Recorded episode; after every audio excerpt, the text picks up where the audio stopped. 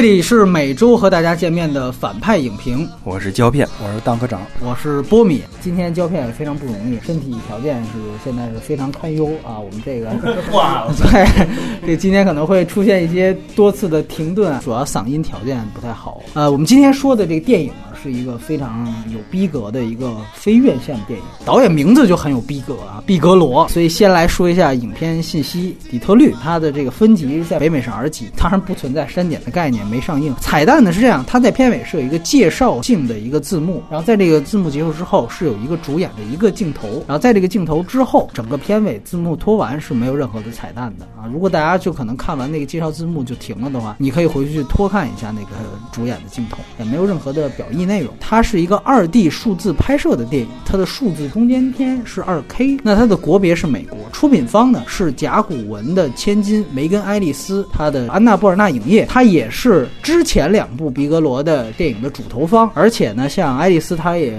之前投资过像 PTA 和王家卫的电影。那么本片呢，其实是又一部根据真实事件来改编的电影，它是根据一九六七年的底特律黑人暴乱当中的其中一个主要事件来改编。今年正好是那场暴乱过去的第五十年，很多简介说它是直接拍黑人暴乱，其实不准确啊，它其实只是其中一个延展出来的事件而已。导演呢是。非常有名的，之前拍过《拆弹部队》和《猎杀本拉登》的导演凯瑟琳·毕格罗，她也是目前奥斯卡上唯一一个拿到过最佳导演奖的女性导演。此外呢，她也是詹姆斯·卡梅隆的前妻，她那尊奥斯卡。正式战胜《阿凡达》来获得的啊！编剧是他，也是这三部的老搭档了，马克·波尔。他也是凭借了《拆弹部队》拿到过奥斯卡。他此前的所有编剧作品都是反战题材，除了《毕格罗》之外，他还写过汤米·李琼斯自导自演的那部《决战伊拉古》啊，这个就是他全部的作品。然后刚才我们介绍的这三位，爱丽丝编剧和导演也都是本片的署名制片人。然后这三个人作为制片人，也都至少拿过奥。斯斯卡最佳影片的提名，甚至是奖项。主演那首推是迪士尼的黑风双煞，一个是迪士尼星战的男星约翰波耶加啊，有黑人黄晓明之称啊，我也不知道是怎么怎么来的称。哎哎，豆瓣他那个介绍写的绰号是黑人黄晓明，然后呢也和咱们的这个景甜啊将会一起演这个《环太平洋二》，分别作为男一女一，大家可以期待一下。另外一个就是迪士尼、漫威的猎鹰。安东尼·麦凯啊，这里特别提及，这还真不是猎鹰第一回跟毕格罗合作，在《拆弹部队》里，哎，他就当时是和他复联的战友鹰眼啊，一个猎鹰，一个鹰眼，俩人呢啊就演过《拆弹部队》，而且就是男一男二啊，俩人好像还都是美队阵营的啊。然后摄影也是毕格罗这几部的一个御用的英国摄影师巴里·埃克劳德，他原来呢是肯洛奇的御用摄影，这些年呢。跳槽给了另外一位英国的大导演保罗·格林格拉斯去掌镜，像《菲利普船长》啊，包括去年的《谍影重重五》这种纪实风格的，都是由他来掌镜的。绿色地带，绿区对。然后配乐这里面特别提及的是大名鼎鼎的詹姆斯·牛顿·霍华德，这个也是影迷的大熟人，但是他是第一次和毕格罗来合作。他的首映日在八月四号是在北美的大规模上映，此前是在底特律做的一个世界首映，成本大约是。是三千四百万美元，这个不是一个比较低的成本。北美票房呢是一千六百七十九万美元，那相对来说，这个成绩和《拆弹部队》一千七百万美元几乎是完全相等的。他甚至在毕格罗现在目前拍摄的十部长片里面，也只排名第五啊，远逊于他上一部《猎杀本拉登》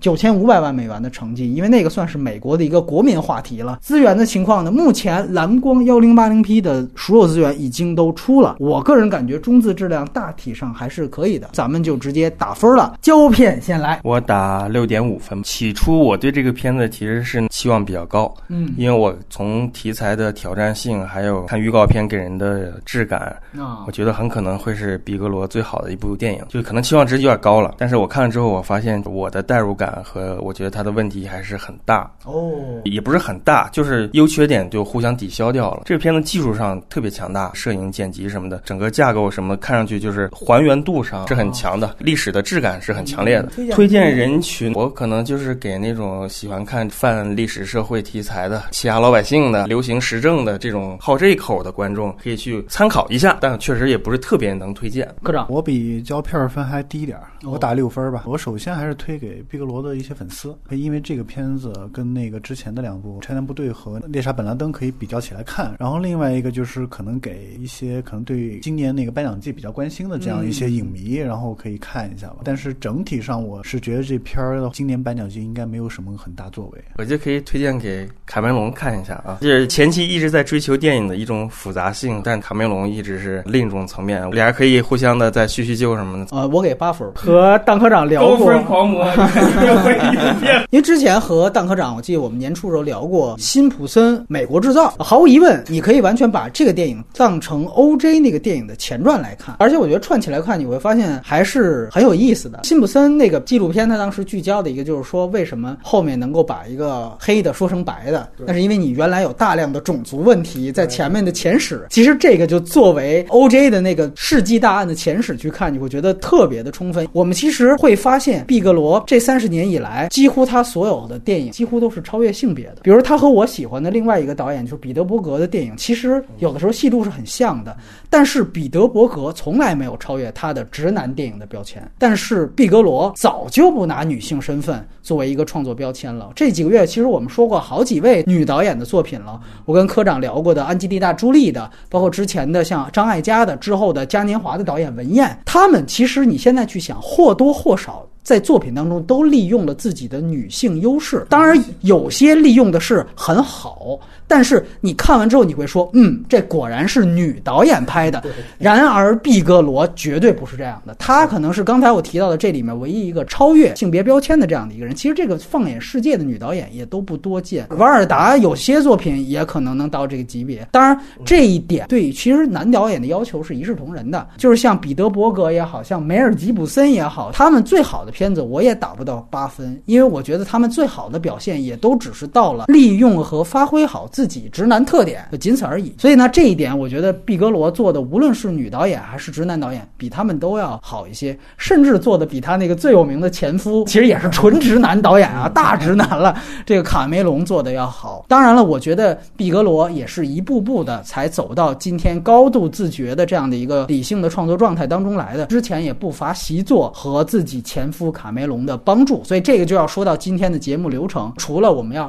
优缺点来聊底特律之外，那么我们今天可能外延会花格外长的一个时间来分阶段，尽可能的完整的来回顾毕格罗的前作。那以下就将是我们的剧透环节了。没看完的，反正都有资源，大家看完再听。那还是刚才这个顺序，好像两位要先谈谈缺点是吧？我也挺期待的，既然分儿跟我差距都这么大。缺点是这样的，它其实是很明显的三幕嘛，中间那段的审讯有特别长的一段时间是完全的第二幕，为什么会打？打低分的就在于那儿，其实我并没有就是完全带入进去，因为那个时候我会觉得他这里面的人的普遍的状态和警察的状态给的东西都太单一了。他也许是尊重了历史，尊重了现实，但是你做导演的话，你必须要有很大的能力，把每个人的真的心理活动来表达出来。其实我看不到每个人有差别的心理活动。中间还有一场戏，他们突然间警察撤入，想逃走，他又拍的不惊险刺激，他加入这些坎坷，但其实并没有太多效果。我其实真正感兴趣的是这个电影当中表现。的一些黑人本身的劣根性的东西，按理说他应该时时刻刻都体现在这个整个电影当中，但我就偶尔才能看到。后来我就发现，这其实不是他要表现那个主题，但我希望能看到更完整的这些东西。因为你在开篇你表现了，但是你中间再往后又没了，这是一点。还有就是最后人物的落的结局，我都觉得很莫名其妙。法庭戏辩论简直是这几年法庭戏辩论当中太弱了。你包括后来几个陪审团上来之后，几个黑人不想站起来，他就不想接受这个一群白人对他们的这个审审判。但他拍的非常的粗糙，我觉得他应该给那几个陪审团每个人一些特写，那种冲击力其实到最后我没有得到。我都知道他的意图，还有就是几个人物，比如说那个保安，他后来去工厂上班，他被栽赃嫁祸了，然后他跟那些嫁祸他的警察之间的关系又很微妙，好像又没有明显的冲突。然后到最后的时候，他按理说被关起来，他可能会受到一些人身安全上的问题，也没有了。就是我对他的担忧又不存在了，就我对这个人物都很模糊，到最后没有给我一个判断，种种的一些瑕疵，才让我对这部电影产生。生了一些减分的这个结果吧。科长，我在第二场戏的观点跟照片很像，但是我主要是觉得啊，第一，凯瑟琳·毕格罗这一次的格局比较小，他和编剧选择了一个非常复杂的一个方式，或者是一个他们认为可能是比较一个难度比较高的方式去呈现这个事件。它第一幕其实是一个比较大的一个格局，它首先是有个动画嘛，然后就是把整个底特律的这个历史背景交代了一遍，然后接下来就是还原当时那个导火索。我看到第一幕的时候，会以为他会用那种这种多线图式的，对对对，一个一个全景式的这样一个东西来展现底特律的这样一场暴乱。然后接下来第二幕马上就到那个阿尔及尔旅馆这场戏了。然后这场戏让我觉得两方的那个角色非常单一，完全是一个就施暴者和一个受害者正邪对立的这样一场戏。这场戏更像是一个恐怖片或者一个惊悚片。但是毕格罗就拿前两部来说，包括《拆弹部队》、《猎杀本兰登》也，他在展现就是不光是角色与角色之间的这种冲突，他还会有一个就是角色自己内心的这样一个矛盾和和纠结。其实这片我在看之前我做了一点功课，他有一个角色就是那个约翰·伯耶加他演的那个保安，保安，因为在原案当中这个角色他其实是参与那个施虐的，他也是作为一个施暴者被上了法庭的。真实案件是他在一个就是非正式的这种法庭上面，他是被判有罪的。总之就是说，毕格罗把这个角色洗白了，他是作为一个好人出现的。我看不到这些角色内心当中的一些道德上也好，或者在法律上的也好这种挣扎。另外一个就是说，施暴的那个警察，他体现的其实是他作为一个个人的一个种族主义者，他的一个极端的一个行为，他没有体现出底特律当局对于种族歧视以及这次暴乱的这样一个就是长期以来的形成的这样一个呈现。另外还有一个很重要的是，就是说这部影片它没有一个主视角。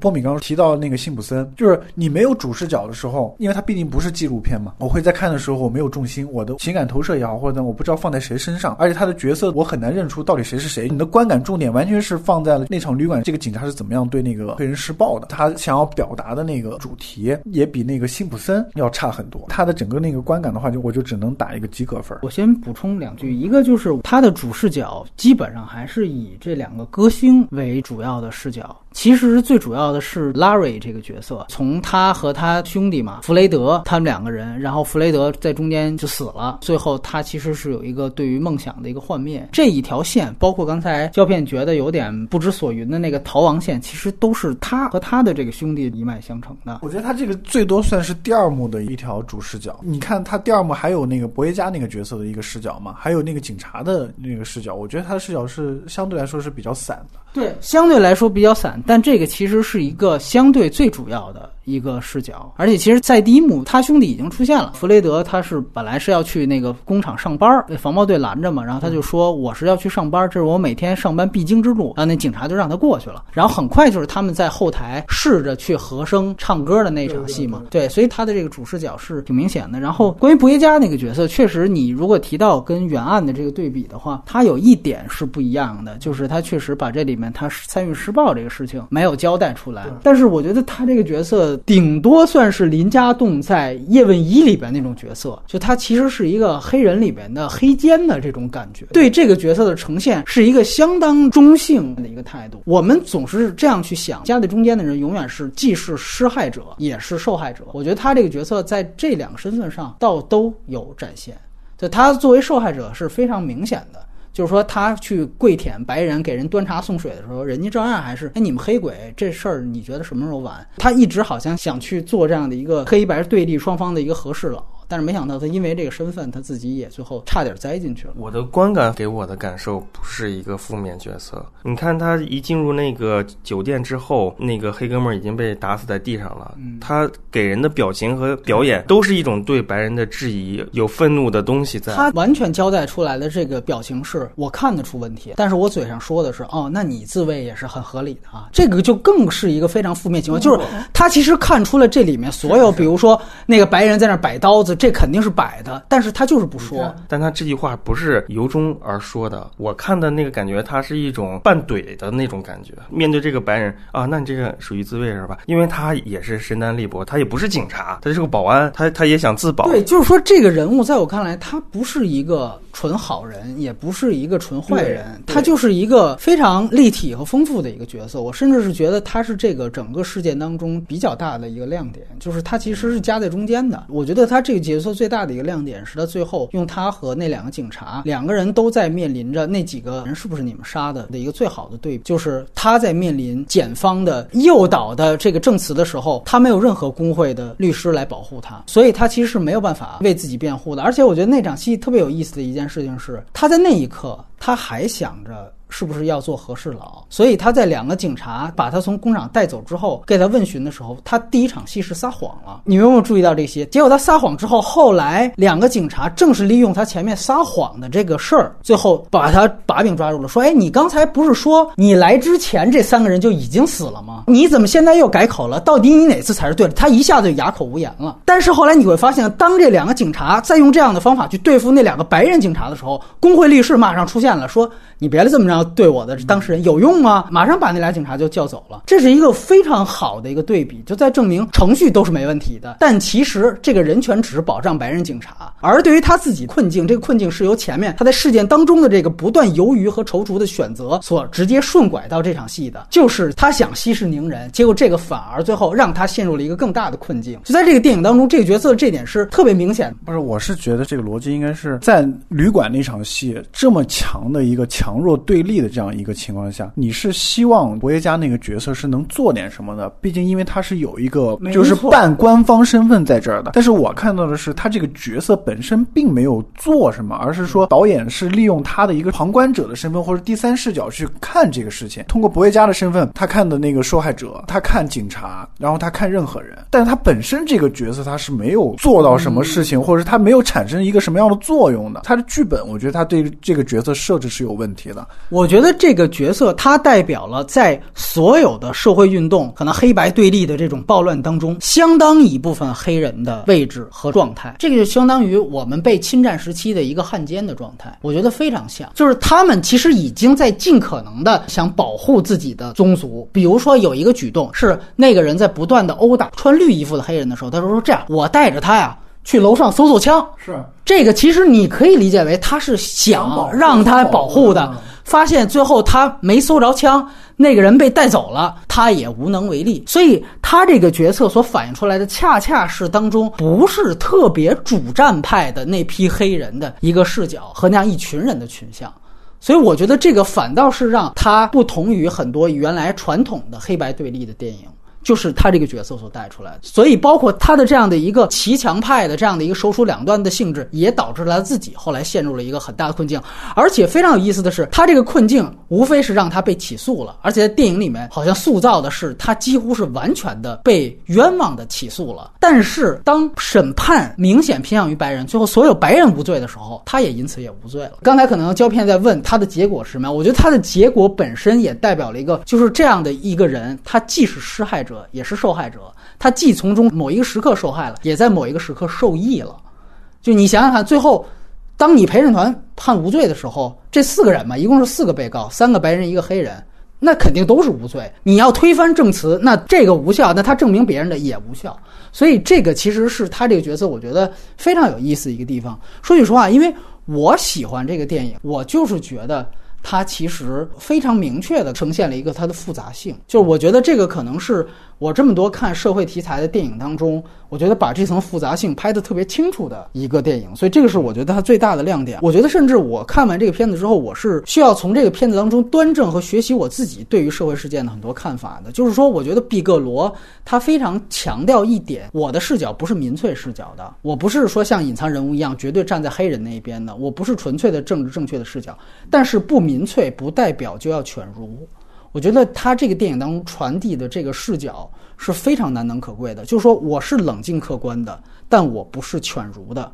我是不媚众的，但不代表我是失去人文关怀的。这是他为什么要选择一个这么复杂的一个切入点去切入底特律暴乱的原因。而且我觉得，正是当下我们看待舆论社会所特别特别缺少的，就是一般有一种声音是在第二波、第三波落点的时候会最为大家佩服的。就我告诉你，其实啊，政府其实是对的。就你看他是特别阴谋论的啊，李巨福的，但其实他背后的论调就是典型的犬儒主义。这个其实就把提出质疑和不理性画上等号。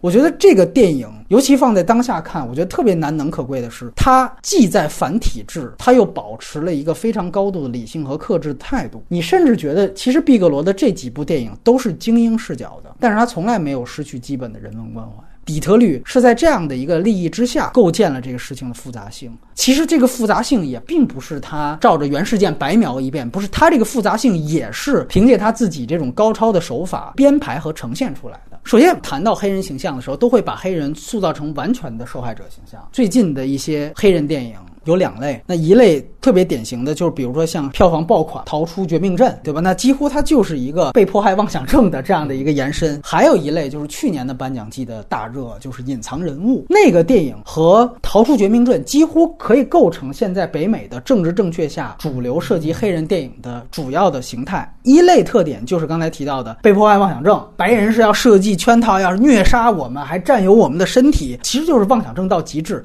还有一类就是隐藏人物所。代表的觉得就叫黑人神圣化运动，他其实在说的就是，你看隐藏人物里面是不仅是受害者，他是学霸受害者，是天才受害者。就我是个数学天才，我还特别勤奋工作，我比白人还努力的勤奋工作，然后我还受害，就强调出他们首先是多努力，智商多高。我记得原来我跟科长聊这个 OJ 的时候，我们其实提到过，就是说他其实是一个拍给白人看的。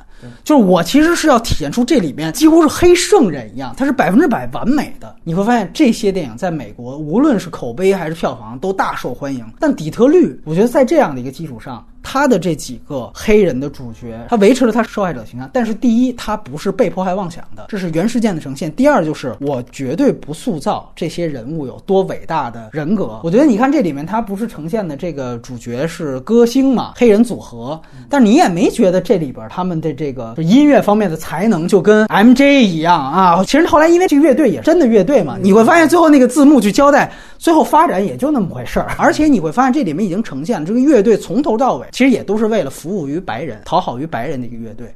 最后只是这个男主角本身经历了这么一场，他自己醒悟了，他不参加了。但是后来这个乐队还是照这个方向去走，对吧？而且我觉得更重要的就是这个保安的角色，其实他处在的一个人设状态一直是明哲保身，就是我能救一两个黑人的角色我就救。开始不是也有一个在大街乱跑的，说这是我侄子什么的，但是也就仅此而已。所以你会发现这个片子其实从宏观到微观，黑人整个方面都有人性瑕疵，或者甚至是一个灰色地带的。一个困境，然后甚至你可以说都是有形式不当的地方啊。这个我觉得毕格罗在尤其在影片前半段点出的是挺明显的。有两个细节我觉得挺好的，就是开始的暴乱，第一次玩这个吓唬游戏的是黑人警察，你记得吗？就开始他们在那个酒馆里边抓起来的时候，哎，你闪开点，哎，我照这个墙上我凿。第一次玩这个通下游戏的是黑人警察，他为什么要在第一场就放这样一个戏？他跟后面这是有明显的作者呈现的，这是一点。第二点就是警察，其实那场戏他抓你是合理合法的，因为你无证卖酒，这个都说出来了。但是围观群众借机把旁边商店给砸了。然后这个镜头完整的交代了那个黑人把玻璃砸了之后，从里边运出了一辆自行车什么的，对吧？还有刚开始酒吧老板被抓去了，有一个他的可能是混的不好的人说啊，我就知道你肯定早晚有一天被逮。哎，对对，就那种幸灾乐祸，对对对，这种东西都挺好。对，当然我觉得最明显的就是进入到第二幕阿尔吉尔旅店的时候，就那个黑胖子嘛，就好像胶片说还经常看过他演的一些黑人喜剧，是吧？就那个黑胖子，他冲警察直接对拿发令枪开枪。当然了，我们说这个玩笑他罪不至死，但是就是说你在已知戒严那时候都通知宵禁了，你在这样一个情况下你这么干。确实是把你自己和你的同伴处在一个极度危险的这样的一个举动，这是毫无疑问的。就是尤其是那个开枪的黑胖子毕格罗，为了说这类人物他绝非善类，绝非那种隐藏人物里百分之百的受害者。最精巧的是，他利用女权的政治正确，他加了一个他有些歧视女性的桥段。因为首先，这个毕格罗的所有片子里面，枪是生殖器这个符号特点，它一直是贯穿毕格罗毕生的电影当中。他这里面第一次拿生殖器的符号。号做事儿不是白人警察，就是这个黑胖子拿枪吓唬那两个女孩的戏份。他在电视里面看到黑人被逮捕的那个新闻，然后好像其中一个女孩回了一句，就说：“怎么警察能这样？”黑胖子立刻就火大，然后就冲这俩女孩来了，然后就跟那儿骂，就说：“你怎么不回去问问你们白人啊？怎么不问问什么英国的那个不自由勿宁死这个概念怎么来的？”然后这时候反倒那个主角马上打圆场嘛，那就说：“哎，这他们俩是俄亥俄来的，不懂这个。”这个在我看来，毕格罗呈现这一点，比他后来说冲警察放枪其实还要狠。就是他其实呈现了这个黑胖子典型的懦夫的一面，这是在黑人部分。其实，在白人部分，我觉得挺好的一个设置，是他设置了一个明察秋毫的一个督察的形象。他从一开始就对他手下毫不留情。就这个种族主义，他说了一堆这个理由，就说你这什么理由，这什么逻辑，对吧？包括到最后，这个在我看来，其实他前半段我们并没有看到他像大部分谋求政治正确那样的电影一样，把黑人完全处在一个百分之百受害者的这样的一个境地。但是它的复杂性就在于，他也没有滑入刚才我说的从另外一个角度，就是犬儒的那感觉，就好像这些黑人就是活该，就是该死。他也没有，当然，我觉得可能这是你们俩可能就是恰恰觉得是他问题的地方。他在影片的后半段，他就又开始在为这个事情确实对黑人有所不公，开始往回找啊，对对，往回找。但是我个人觉得，这个其实就是他想表现复杂性的主动的一个作者毕格罗开始非常小心的向观众呈现种种白人的负面行为。我插一句，你们觉得这是缺点，我觉得这是优点。我也不觉得这是缺点啊，找补这个事儿，我觉得是个优点。我也觉得是优点，因为你就还是拿。刚才黑胖子开枪这个事情，这是典型的一分为二。就一方面，确实刚才我们说是他自己找事儿；但另外一方面，他之前还做了一个动作，他就说我要给你们展现一下白人力量。但是你会发现，最后他自己被射杀，这是不是确实恰巧预言了他之前自己在那表演的这个白人权利和白人力量？你会感觉最后是警察用杀死他本人的方法，证明了他的讽刺恰恰是无比正确的，就是这样的一个非常荒谬的一个情情节。另外一个一分为第二，就是当你把这个保安。最后，因为字幕是交代说他是受到死亡威胁嘛，其实他受到死亡威胁是来源于黑人啊，这里是没有提及的。这个事件最后造成了一个巨大后果，就是他灭掉了最后一种愿意当和事佬的这样的一群人。就是这群人也许是有他非常大的妥协性，但是这些人他也是肯定有润滑剂作用的。当然，我觉得最典型的整体的呈现就是它呈现了事后一整套司法体系偏袒白人，我觉得是公检法全方位的。刚才胶片提到了这个最后。后的辩论戏还没有那么精彩，因为我觉得它最后的作用不在于呈现辩论本身，而就是在呈现公检法这一套系统全面的向白人倾倒。一个就是陪审团是纯白人，这里提了一句就够了，因为确实是真事儿，而且法官也是纯白人。警察承认杀人的原来的证词是被法官给作废的，做出有罪无罪是陪审团决定，但是法官有权判定。哪个证词是无效，哪个证词是有效的？这个也是白人法官来做出的。然后明显在法庭上，你能看到的是给警察，也就是给公权力辩护的律师，明显能力更强。这个也是交代出来。而且我觉得最重要的就是刚才提到了，他之前调查案件的检方人员，黑人保安，他虽然好像科长提到他是半官方的这样的一个身份，但其实真正到他被逼供的时候，并没有工会律师这样的角色出来保护，所以。连吓带忽悠，就变成了那样的情况。甚至我觉得那场戏的编排很有意思，就是。当那两个警察故技重施的在真正杀人的两个白人警察身上重新来一遍，然后工会律师冲进来的时候，对于美国司法不那么了解人才发现，哦，原来这样的逼供也算是一种逼供，也不符合程序正义。我才第一次意识到，这个是毕格罗有意的这样的一种编排。而且我觉得他并没有否定律师保障人权这个事儿，他只是呈现了说，你看白人警察他的人权是得到了三百六十度全方位的无瑕疵的保障的。但是在同等条件下，这个半官方的黑人却并没有任何人罩着。所以我是觉得那个博维加这个保安这个角色还是偏向于受害者这一方。你在这场戏当中他是受害者的，但是最后他偏向白人宣判了，他同时也被宣判无罪了，他又受益了。所以这个其实是一个他非常纠结的一个。但是我作为观众的话，我看第一遍的时候，我这个细节我是注意不到的，就他作为被告或者怎么，我会搞不清楚他为什么会成为被告，因为他没有施暴啊。但是电影当中暗示他。是被冤枉成为被告的，这个是很明显吧？就是那两个探员进来，然后把他说：“我们啊，现在是第二阶段，我不是在找目击证人，你记得有这么一张台词？我是在找嫌疑人呐。”怎么撂了吧？他一下没话说了，因为他的前后证词被人抓到把柄了。下一个镜头接了，你记得吗？就把他推进监狱，然后一堆那个黑人在那儿嚎丧，他就是已经就被拘留了。但是他在最后的这个审判当中，又和白人一起又被放出来了。但是这个时候，你的情绪还是在于厌恶白人警察嘛，对吧？你还是厌恶那些种族歧视嘛。这个时候你就感受不到这种黑人夹在这个里面的这种复杂性的。他的问题就是说，他表达复杂性的时候，对他没有单一的情感的呈现。对，这是显然的。对，因为所谓复杂性，就是我不是一个单一性。你看隐藏人物那个情感对于观众的煽动，隐藏人物怎么怎么。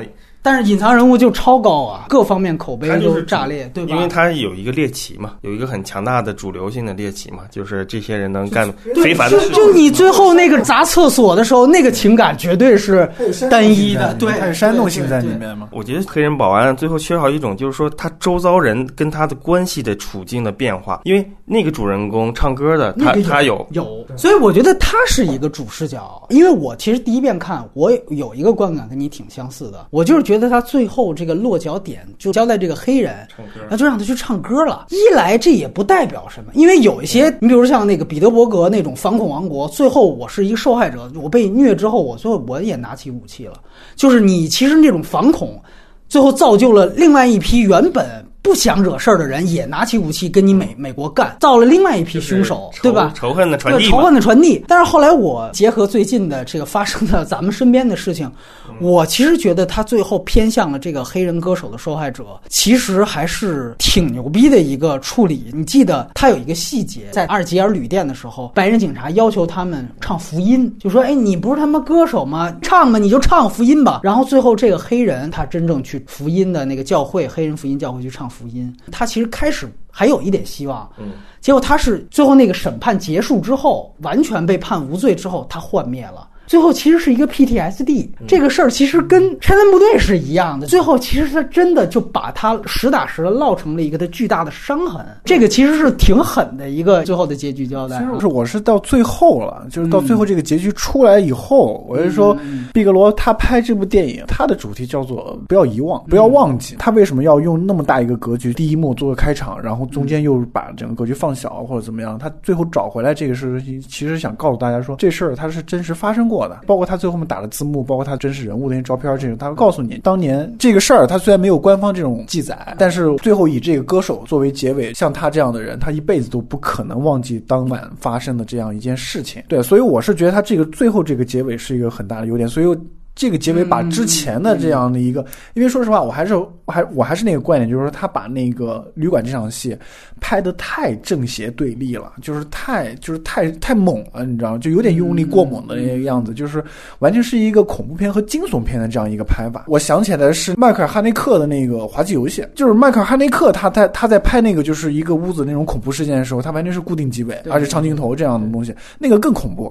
但是毕格罗我们都知道他是手持摄影机加那个快速。剪辑这种包括这些特写，然后我就我就想起来是说这两个戏份，不管它是用什么样的镜头，但是它的那个效果是一样的，就会让你在生理上面产生一个非常不舒服的一个感，你体会不到就是他们角色本身的这样面临这样一个困境，他在道德上也好或者怎么样的也好，完全是就是一个恐怖。OK，那我我达到这个目的以后，接下来这个包括就是胶片刚才说的法庭戏很弱，因为我们看过辛普森嘛，所以哪怕他不呈现这场法律，我都能猜到这个事肯定是判白人无罪的。包括你刚才。说的那歌手以他为主线，但是我看的时候这个主线比较弱，所以我会觉得就是说，我辛普森他也是没有一个视角零散的这种纪录片，他剪成了那么一个事件出来。但是不同的是，辛普森那是真真实实发生过的那些事情，他的纪纪录片他的影像都是真实的，所以那个给人的震撼会比底特律更震撼一点。因为底特律这个毕竟是有带有一定的这种戏说或者是野史这样的一个感觉，因为它毕竟有可能有一部分是虚构的，在真实性这方面、震撼力这方面，我觉得是比辛普森要弱的。所以这。这个东西它只能靠着歌手这种有一点升华的这种感觉，有点煽动的这种感觉，最后找回来这个点了，我才会觉得这个影片哦，原来你是想要告诉大家，告诉我们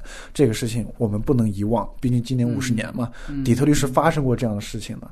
然后我觉得是这样的，对，因为歌手这个事情，我觉得也是正好是受到这个低端人口这个事情的启发，就是你感觉他这个人物原本是可以进入到主流社会的，是可以，甚至是可以促进。社会融合的，但是最后他就是选择，因为这个事情他偏安黑人街区一隅，因为你这个审判是偏向白人的，大家会觉得你最后是什么后果？你到底给了大家一个什么后果？如果没有刚才咱们说的这种暴力循环，你最后也拿起了枪，你去干了一白人，感觉我第一次看完的时候，那你这个后果交代到是什么呢？但是我觉得可能比起暴力循环，你去杀一个人，可能最绝望的反倒是这种，就是最后其实他讲的是这个歌手他的城市梦和所谓美国梦被摧毁掉了。这个我觉得是最绝望的，是吧？就像大城市这个事情，不是说大城市有多好，比你的原乡有多好，是无非大城市让你有一个憧憬的空间。就说白了，它是有一个让你意淫的空间，就是你觉得 OK，回家种地是肯定没有前途的，但是你在这儿撑下去，说不定哪天有机会发达了，说不定哪天发达了。其实，意淫的权利就是意淫，说不定哪天这个的权利。就是这么一点权利，是让这个城市变得稍微有点与众不同的地方。而现在的行为是把你意淫的权利都夺走，就没有哪天了，你今天就得滚。成功的权利可能从来就没有给过底层，现在是把你意淫成功的权利都给。夺走了，这才是最狠的。而最后，歌手他最后偏安黑人的这个福音教堂，还不断强调说：“你明显可以去一个哪怕夜总会，你挣的都比我这儿多。不是我们不要你，是你这个你佛太大，我们这小庙而已。”但他说：“不，我就在你这儿吧。”他其实讲的就是这样一个本可以有所作为的一个人，最后就是这个样子了。而且最后字幕也交代，他再也没有加入过后来的那个组合。所以这个我觉得是他最后结尾非常狠的一点。而且这个很可能比那种煽动观众情绪，最后我又拿起了枪，怒怒啐白人，可能要更绝望一些。当然，也是更符合客观事实的一个理由。当然，刚才科长提到的这个事情，我觉得确实也可以讨论啊。就那场戏是不是拍的更恐怖化？但是我觉得有一点是我看到了特别好的，就是一个人物的心理过程，就是被杀的那个弗雷德啊，就死了的那个嘛。我觉得他从里边被逮出来，然后摁在墙上，他。听到几声枪响，都会给他的反应镜头，到最后让他去指人死人，他的所有的脉络，我觉得他特别清楚。因为这个小孩是一个，就属于那种。班上的一个好学生，最后被牺牲的一个，因为而且他很单纯，他看什么就是什么。他他觉得这这个女孩很脏，我就不能，哎呀，咱们不能碰。他觉得那个 对，嗯，是，这他就他就这种一个非常传统的这么一个人，所以他在最后一刻，他选择了一个坚信眼前的这个事儿。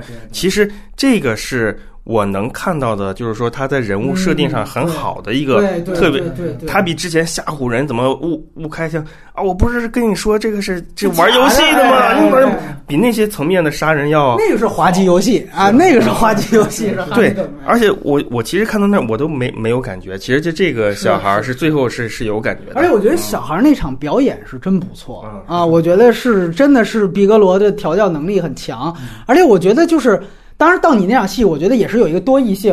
就是原来我也想是他可能就是坚定了自己想，但是我觉得从另外一个想法，我想他可能到那场戏他是退行了，就是我压根儿不会说谎了，我丧失说谎能力，就我吓到这程度，就是。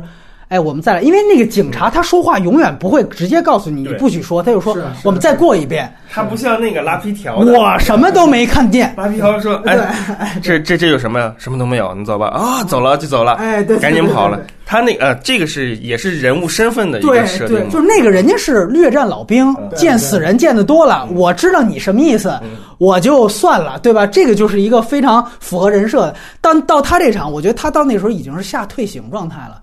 就特别像我们之前聊那个生存家族，就是饿到那时候给你一鸡腿儿，说你为什么现在哭？然后那个女孩说，我也不知道为什么哭。就这个台词就对了，而不是说啊，我终于知道我珍惜自己的生活也是很好的，就是什么处境说什么话，对，就是退行到那状态。就那警察，我觉得完全最后是一场说白是一场误会，就是我们再来一遍啊，我什么都没看见。我看见了，他就死这儿，刚就给毙。我觉得另外一个，我再提炼一个优点吧，它有很多是一种事件的原生推动。我觉得他把这一点讲出来了，就是你会发现这里面有哪一点，哪怕是白人警察，我觉得他有一个特别好的一个人物脉络，就是前面督察发现了他杀人的这个事情，然后找他来谈话。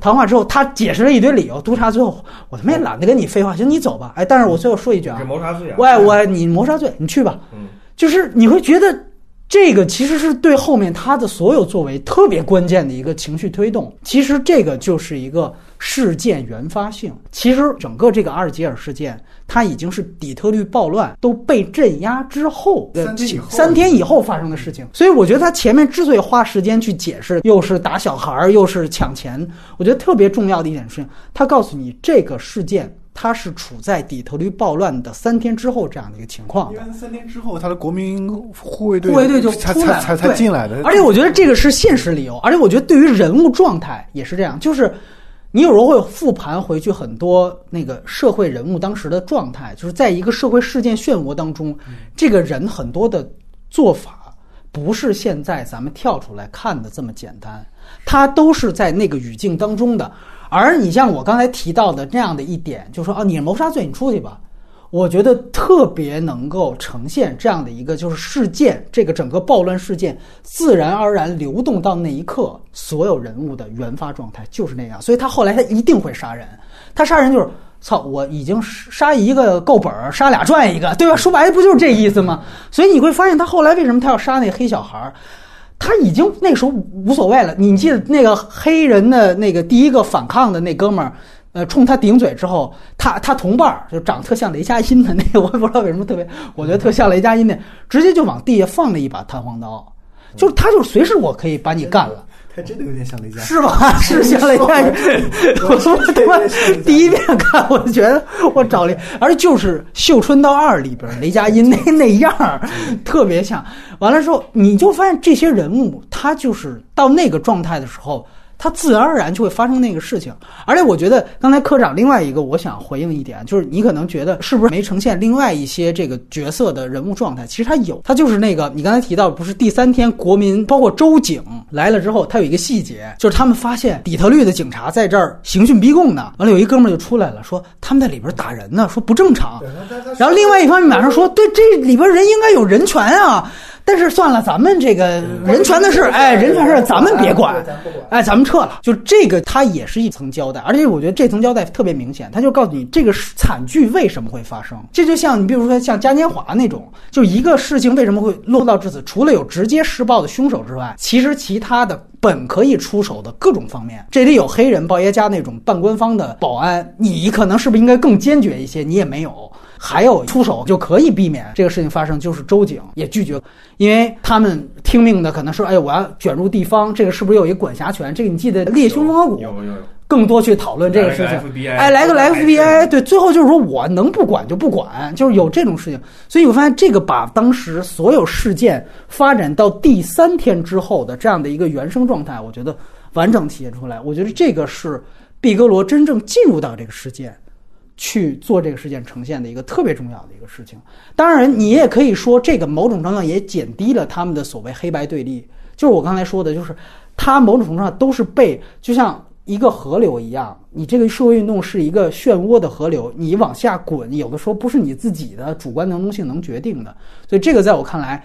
在白人警察身上有那么几场戏，我觉得是挺有力量的，就是关于那个赌场。然后我们交换意见，可以直接就继续聊胶片谈的优点来。优点其实就是你说的这些，但它只能到达我的及格分，是因为我并不认为这些设置点啊什么的有多么的了不起。我在构思这一个故事的时候，我都能想到要设置这些东西。它有外力，有内部的复杂性，有猪队友这些设置，我自己在想这个底特律电影的时候，我都能想到。可是很少有拍社会运动的电影是有这样的视角。我可能一时间想不到有类似的可以对比性的，但是这个东西在我看来，它到不了优秀的程度，而我更想看到是它在这个事件里面表现更差异的东西。就那些人，当所有的黑人但是排成一排的时候，他们有明显的差异的东西吗？我这方面看的就特别少，因为他们的对峙太简单了，反复用同一种方法、同一种声响去刺激他们。就看到最后那场戏，那个整个的这个高潮中间这第二幕，其实我是越看越疏离的，直到那小男孩最后那个表现还挺好的。我又给我带回来点，但是那个男主人公唱歌的跑出去之后，又被一个特别心地善良的俩警察给救了。我我又觉得这个天啊，我就觉得刻意的东西、设置性的东西就很明显，你知道吗？你设置它，跟你完成它的自然的感受和它的那个观感，它其实是有表达能力的。这个他最后跑出来被白人警察救，这个就是恐怖片嘛。我操，又一个白人警察，我操，我又要被一枪爆头了。哎，不是，我来救你的，恐怖片套路嘛，一个反差，我就会觉得它并不那么好。等我再看到第三幕的时候，我的情感就往下消一层。所以我并不想突出法庭戏需要怎么怎么样的激变，但我想他法庭戏在最后的时候能有一个抗衡，就是跟中幕的那种戏剧的张力有非常复杂的抗衡，但其实也没有。最后第三幕就是要表达一种比较消极甚至绝望的情绪。所以一旦有抗衡，就不绝望了嘛，对吧？关键是它真实世界就是那样的，对，你知道吗？我说的又是一个缺点。优点其实就是你说的这些一些细节的上东西，它是个优点。但是他没有把这个优点能放大到多少程度，始终始终，我想半天是卡在了一个六点五快七分这种感觉。我是这样的，我一个非常直观的一个观影体验就是，我觉得这片儿真的一般，但是毕格罗好屌啊，就这种感觉，你知道？我觉得他最大优点其实就是毕格罗，他所谓的缺点其实我觉得是剧本上的，就关于这些角色本身，他因为可能一个复杂性或者是一个真实事件的东西，他没有一个就是让我能够有个投入的一个角度进去。但是毕格罗这个导演这个水平，包括他的那个一开场那动画用的。特别好，然后包括第二场戏，那是他的拿手好戏嘛。嗯，就如果你纯从还原还原那场当年的那个事件那个惊悚度来说，毕格罗他那个导演水平是完全能够还原到。另外一个就是刚才我说的那个最后的那个就是找补的那个，我们说就是把他那个主题升华了一下，那那一点也是他的一个优点。毕格罗他是一个能让我感受到导演力的这样一个导演。就是这部电影能够让我纯粹的感受一个导演的力量的这样存在感，导演存在感。对对对，现在好莱坞像这样的导演真的已经越来越少，就是被漫画英雄造下了。对啊，你看现在很多好莱坞电影，你会被越来越多那些无关紧要的东西全部都转移你的注意力，然后你隐藏人物你都看不到导演在哪。隐藏人物你完全是看一个表演，对，看一个情绪，对，看一个情绪在里面嘛，就看一个当也是一个猎奇，就是当时那三个黑人，我操，这么屌，数学啊什么，对对吧？就看这么一件事情，但是。从电影的角度来说，从电影艺术的角度来说，就是《底特律》这部片子，它最终还是让我感受到毕格罗，他作为一个女性导演，她能超越就是所谓我们说前夫也好，对吧？刚刚说其他的那种男性导演也好，包括拍战争片也好，或者拍社会运动也好，这个毕格罗他在于，就是他的那个，就是说所谓他的那个怎么说，掌控力以及他的那个视角这个上面，我觉得。这个是让我特别特别佩服毕格罗的一点。我给他六分不是说他这片子有多差，而是说我觉得可能毕格罗他因为可能因为这个事件的复杂性也好，或者他的剧本他本身可能我认为他存在一点弱点也好，他失去了一个创造另外一个经典的这样一个机会。毕格罗可能他错过了这样一个机会，但是我觉得首先他敢拍这个题材，我就觉得已经是很屌，而且他的完成度的话，其实相对来说还是比较高的。这是我觉得他这部影片最大的一个优点，就是说他能够让我从电影这方面感受到一个导演的力量。对，其实谈到问题的话，我自己是觉得他在中后段还是有点把白人警察丑角化。这个丑角化呢，它是有几个表现。一个呢，就是你记得到庭审阶段，还是在照这几个白人，尤其是他吧，非常嚣张在那摇头啊，包括像出去抽烟的时候，各种那意思。咱们可赢了，哎，哥们儿，现在有胜算了。然后甚至还对那黑人说，表演一些细节挺好的。他对，他看见自己两哥们儿进去要审，然后另外一个警察看着他，然后低着头，他是点头，哎，点头，嗯，没事啊，我咱们没事，就感就那种感觉，你知道吗？他的有点冷风那种劲儿，哎，他的其实表演的戏路跟周围人差异挺大的。对他其实啊，就事件推到这儿，他形成一种自我催眠。就我自我说服，我没犯罪，我杀这些人都是该死，都是自卫，都是自卫，都没问题，对吧？你看他其实包括他点头，这都是在自我在这鼓劲呢，我没问题。就是人就到那个时候，他自己就会形成一种防卫机制一样，要不然的话，可能他就崩溃了。当然，你也会发现他这里边做了一个让观众一下子会带入情感的，就是庭审结束之后，黑人跑出去呕吐了，你记得吗？就给一个那意思，这个黑人好像还是有良心残存的，这几个白人就完全的就是。无所谓，就哥们儿赢了，哎，就赢了。但是呢，他这个我觉得不是停留在人设层面的问题，我觉得他带来一个问题，就是因为毕格罗之前的片子，他其实的主要矛盾都是有点官民矛盾，底层和体制。哪怕像猎杀本拉登到这个，也是我一个一线的探员和你这个有点腐朽的这样的高层之间有一个巨大的矛盾。对。它其实大部分都是这种底层跟高层、低端跟高端的这样的一个对立。但是这个电影最后，由于它把这个白人还是丑角化了一些，所以它其实这个官民对立的矛盾是提炼不出来这层矛盾的。所以这个还是最后它归咎一个黑白矛盾，对对吧？这个还是一个以黑白矛盾为主。我不是说这个为主就不可以，而是说你如果能从多元的维度。去分析这个文本，你都能提炼出很好的立意来讲的话，那这个电影可能会更好。就尤其雷佳音的角色，我觉得故意让他两绺头发，我怎么想不起来？我跟你说，那个雷佳音角色，我觉得有点就很模糊，因为他给了他几个特写，他那个特写的眼神看上去又像是在怀疑他的同伴，看上去又像是他想继续施暴。我对那个角色其实很模糊。他的所有角色，我倒不觉得都脸谱化，因为就是你提到的，他的所有角色，其实你一细想。都不是我就是一大恶人，并没有。就哪怕刚才提到的最坏的这个保尔特，他也是之前有这么一个前因交代给你，他自己陷入到了一个事件当中，就是一个死循环。你记得第一场戏他们出场是在车里碰见那个在超市里边抢东西那哥们儿之前嘛，他就说：“你能相信这是美国吗？这他妈简直就是越南！人人民对我们一次又一次的失望。”他的理由是说：“你怎么知道他？”抢东西不是杀了人之后抢东西啊？那是他后来的辩解。他之前我说是开枪之前那个对话，他就说人民对我们一次又一次失望，我们这次不能再让他们失望。他在看各种废墟的时候是吗？对，就是你会觉得这些人他还真不是一个纯粹的种族主义，或者起码毕格罗给这个人物。他是觉得我们应该从某种方式让我们保护的人民，然后让我们有作为。但这个我也会觉得很模糊啊，因为你为什么一分钟之前你还在觉得我他是个好警察，你一分钟之后就开枪杀人了？没有，他其实是觉得就是局势变成了这个样子，我们居然什么都没做，所以越来越感觉我们应该做点什么，做点什么。这时候出现了这么一个小的犯罪行为，他就怒刷了存在感。你明白吗？就这个是我觉得是。刚给毕格罗找这个东西。那你说他前面为什么要加那么一场戏？我觉得他就在车里那样的对话。我觉得就是毕格罗在我的观影的过程当中，总会有一些主观的、形而上的，又把想把它落在现实当中的一些设计。你觉得影影射川普的那段？不是不是不是，我就是说他的这个情绪激动性能不能达到他这个结果？他可能主观上加了一些原因，像你说的，他觉得能推导这种结果。但是在我看来，他可能就推导不了这个结果。包括像那个，你可能主观上觉得猎杀本拉登刚开始刑讯逼供什么的。特别狠，能够反映出一些真实的东西，但我觉得就那些行为，还有那些技巧。还有他的那些去施加犯人痛苦的那种表演的那个状态，我都觉得很游离，你知道吗？因为我觉得这个就是毕格罗选择的一种呈现方法，他不想让观众带入。我是觉得，我是觉得毕格罗和那个这编剧这俩人对那个施暴啊、施虐，因为情有独钟，你知道吗？对，他是毕格罗对这个行为还是有他们自己的一些看法在的。但是不同于猎杀本拉登的是，这个施暴就他没有展现出那个本拉登那么复杂性，至少在我看来是是没有一个转。折的，因为一开始你看本兰登的劳模姐，她毕竟还有一些这种抵触或者怎么样，直到最后完全已经习惯了这个。随着时间的推移，她她有这样一个一个变化，人物弧光在的。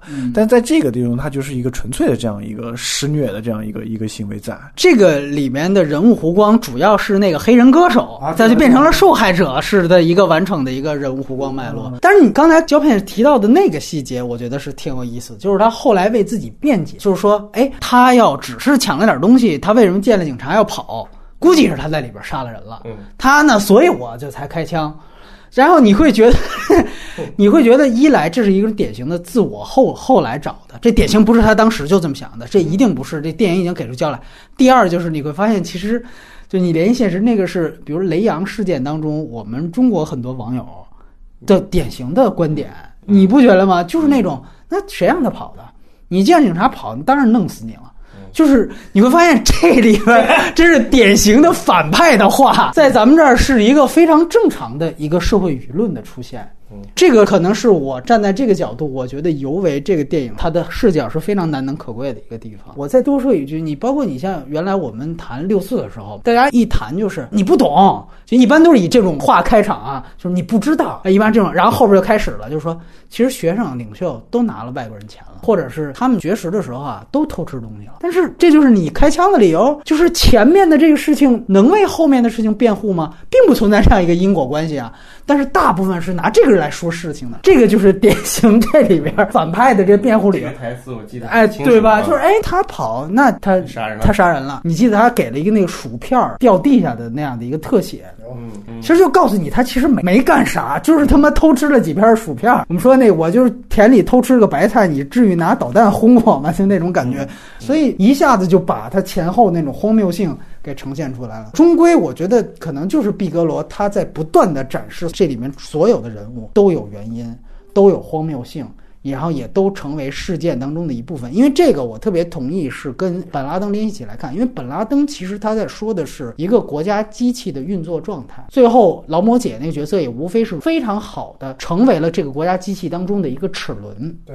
所以，其实他在拍底特律的时候，你也可以把整个底特律的事件看成一个自己往前走的一个怪兽，而每一个人只是在其中被带着走而已。就这一点，我觉得是挺重要的。而且我想到另外一点，他这个拍城市暴动，他那个酒店可能巧了叫阿尔及尔旅店，但其实我觉得所有的拍这种拍纪实的这种城市暴动电影，最有名的是阿尔及尔之战。这个是一个非常惊人的一个巧合，而而这里面啊，你没看过《阿尔及尔之战》？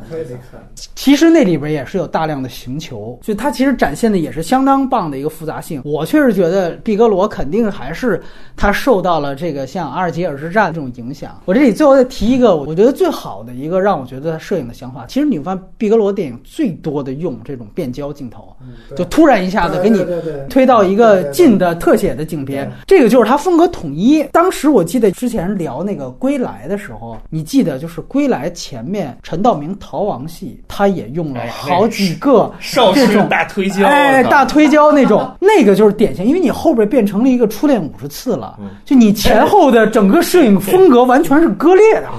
就这个就是我们说就是导演的这个没想清楚，哎，没想清楚的。对，我觉得张艺谋那是当时他为了想返璞归真、纯净，因为我觉得，但是他又担心情情绪没有，哎，怎么办啊？我靠，又着急。我因为我觉得他前面那段确实可能是自己文革当中的家里的被批斗的经历，他确实有代入感。但是后边呢，又是觉得哎，我要踏踏实实拍一主流的一个煽情片儿，所以咱就立刻又变成另外一套制式，还是稍微有点隐喻的。但是我这里。谈的是他摄影的系统并不统一嘛，对吧？这个是很明显的。然后另外一个，我就觉得特别好的，就说回底特律，就是最后那段，他宣判无罪。你记得他给了一个镜头，是从法院的后排座直接给的一个镜头。那个镜头你可以想成就是这个歌手本人的一个 PUV，一个主观镜头，因为它是晃的嘛。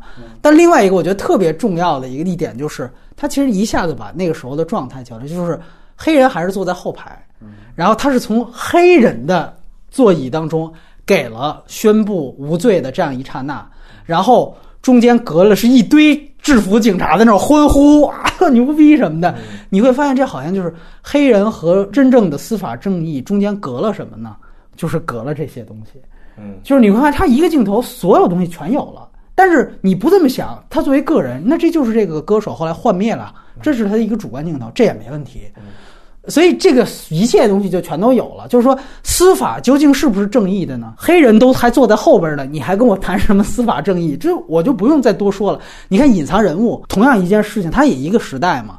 就连篇累牍的在说，你看我们喝水是分开喝的，这个巴士后座也是分开坐的，完了之后才到那个说黑人，哎呀，图书馆也是刀逼刀一个事儿不断的重复，但是底特律在这一点上就这一个镜头，顶多再加上一个前面说宣布起立，他把所有的司法到底正不正义，我就告诉你了。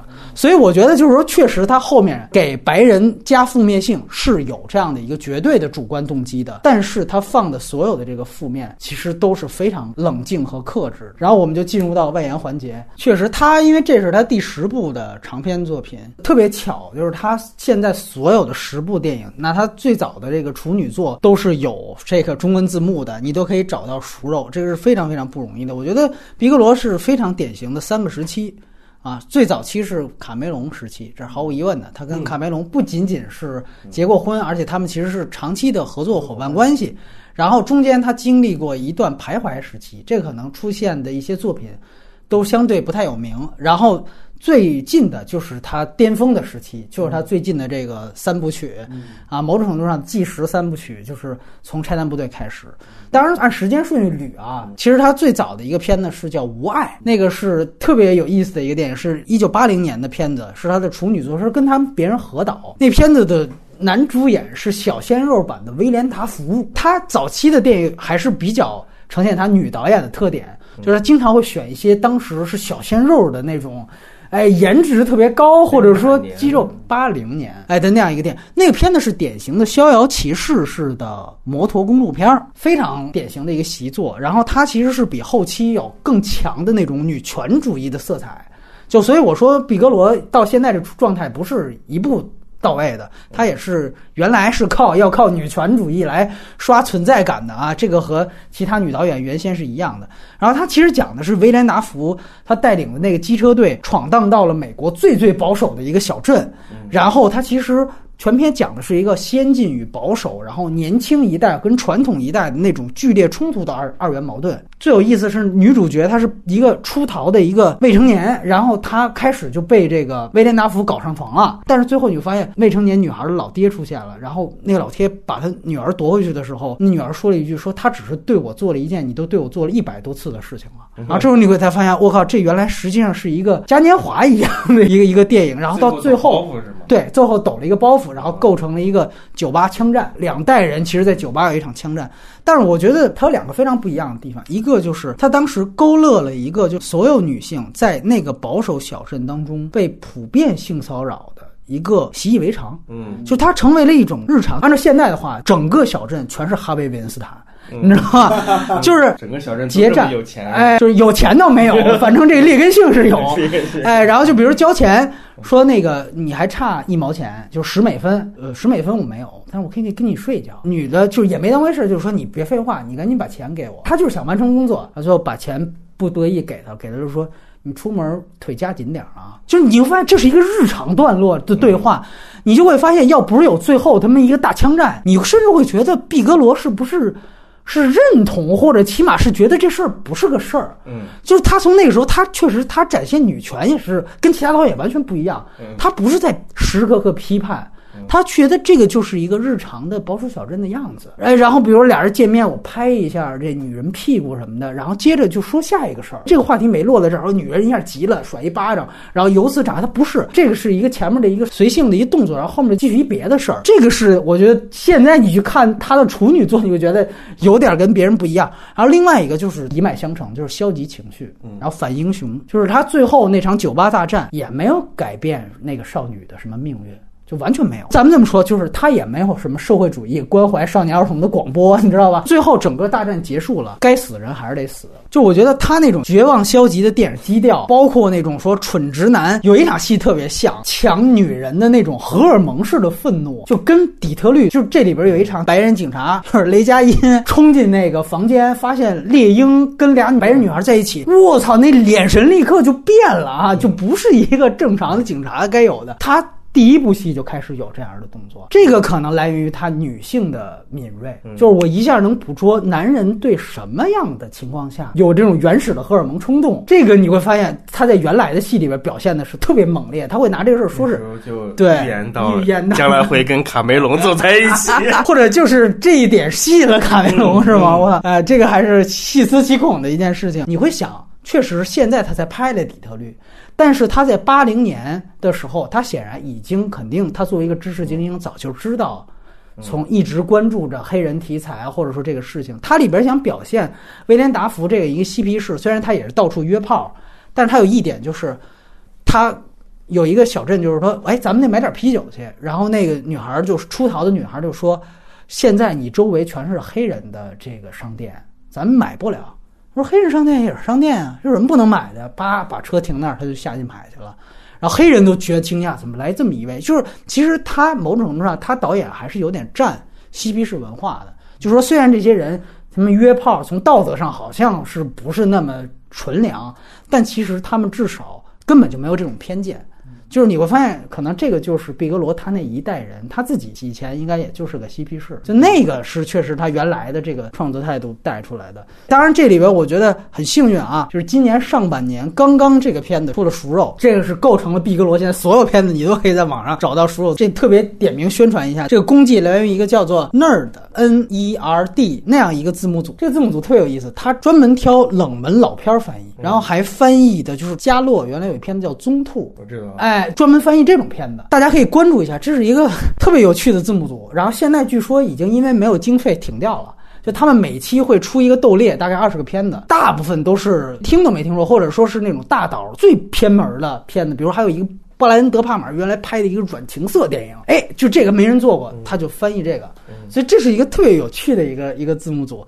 哎，现在反正也也也快停，已好像已经停，已经停掉。清退了，不是清退，他就是没经费嘛。后来因为有这资源，我很兴奋。我看完之后啊，我去查了一下豆瓣，发现《无爱》这个片子仍然只有十一个人标记看过，你知道吗？就是说，发现并没有人因为他们他们出了熟肉，所以看了这个片子。所以这里给给咱们宣传一下，还是作为一个你研究这个导演系列是挺重要的一个。而且他那个片子有一个特别大的特点，也是一以贯之到底特律，就是他从那个片子来开始，就是大量的出现在摄影上的构图。是肢体入画，就这个其实也是构图的一种，就是我只是出现部分肢体，尤其其实别在腰里的枪，也就是它有一个腰部的一个镜头，然后就照这个枪，这样的话，剩下的部分构成一个动力框。毕格罗从第一部电影开始，哪怕是与人合导，我一看啊，这个是毕格罗的东西，因为你后边的所有片子都是这么拍的。他开场第一场戏就是有一个老太太想占这个威廉达福小鲜肉的便宜，就他开始第一个戏的第一想场戏就是男女倒置的，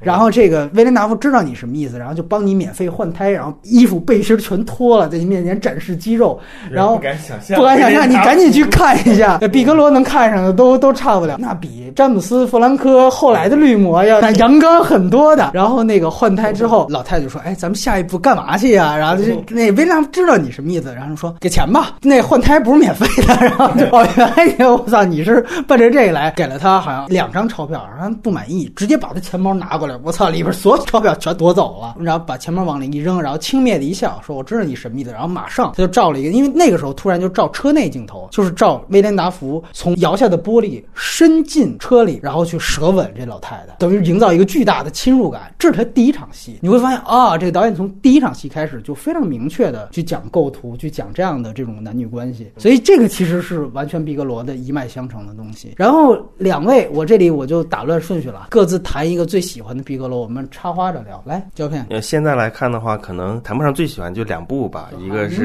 都不太喜欢，就凑合。对对，一一个是本拉登，还有一个是那个金爆点。哦啊，金爆点是因为我小小的时候当动作片看，发现还挺异类的啊。但小时候你也不知道那个基辅这些东西，你对 你就会觉得这这些人物关系就是警察跟。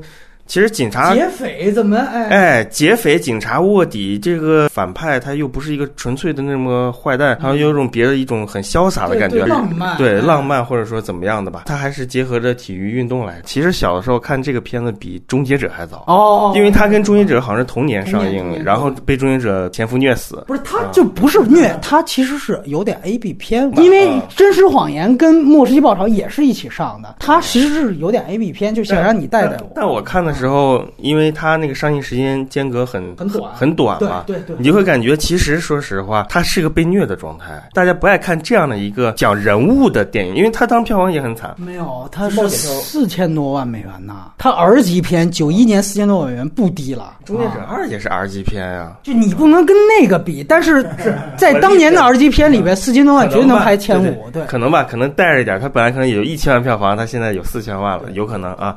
我那个时候是对这片有印象，后来是让基努里维斯第一个火的片子。然后那男男男主角其实也是那个那个人鬼情未了，情未了嘛，就是就我我对去世了，他是好像也是癌症还是什么？对对对，就是我小的时候看爱情电影的认知是人鬼情未了这种什么戴摩尔这种电影，然后后来我发现哎，这个人还还演动作片，还演这个。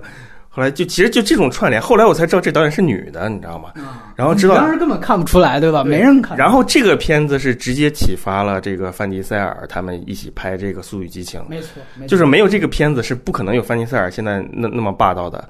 就他们所有思维都来自于这部。而且他不仅仅是启发了速与激情》，那个是他作为亚文化电影，他启发了那个，而且其实他作为盗匪片，他绝对影响了艾德加·赖特的后来的所有电影。艾迪亚·赖特一生就没有走出这个。惊爆点的阴影。是那个热血警探，哎，热血警探有一个直接致敬嘛，就是那个大胖子最后冲天开枪，这个必须得来。然后另外一个是那个 Baby Driver 嘛，就直接是抢银行，历届前总统，这个简直成为一个后来美国文化符号了吧？对对对，包括影响了大本的城中大道。对对，就他这个确实，你从现在看，我就这么说，毕格罗的所有片子都得放二十年后再看，他们影史地位是提升的，你知道吗？你要这么追溯，确实惊爆点确实是提升，而且后来。又翻拍了一版，这个一比，对吧？对对对，翻拍那版就是动作技术啊，奇观啊。然后哎，翻拍那版就人物关系做的很差。金爆点，我其实我当时我看的时候，我就记得他那场追逐戏，他有一个就是手持的一个追逐的那场戏嘛。因为我看的很早，所以我那个时候觉得那个运动镜头啊，什么东西，我是觉得挺挺。那但是我那个时候不知道那个导演是女的，嗯，我后来才知道。那个时候我后来知道以后，我觉得我操，一个女导演用这样的运动镜头的话，我觉得还是在电影技法、导演力这一上方面。就是想超越了而且那个片子其实之前也聊过，就是卡梅隆帮了他很多，是在于他给他提供了七十毫米胶片啊。他那个片子是用七十毫米胶片，这个也是现在一个遗憾，就是现在所有的资源你找到都是彩屏版。对对对。然后如果有以后什么哪个电视节又放这种老片儿的这种哎七十毫米胶片的，这个要是真放这片子，一定是要再再刷一遍这个，因为他那个用七十毫米胶片拍冲浪。就很牛逼了，你能想象他那个比后来《极道者》那种三 D 了是吧？DMG 嘛，就是给他给他后期转三 D 的要要牛逼多，而且对，就是你对比后后来的这个一下能比出来的就是。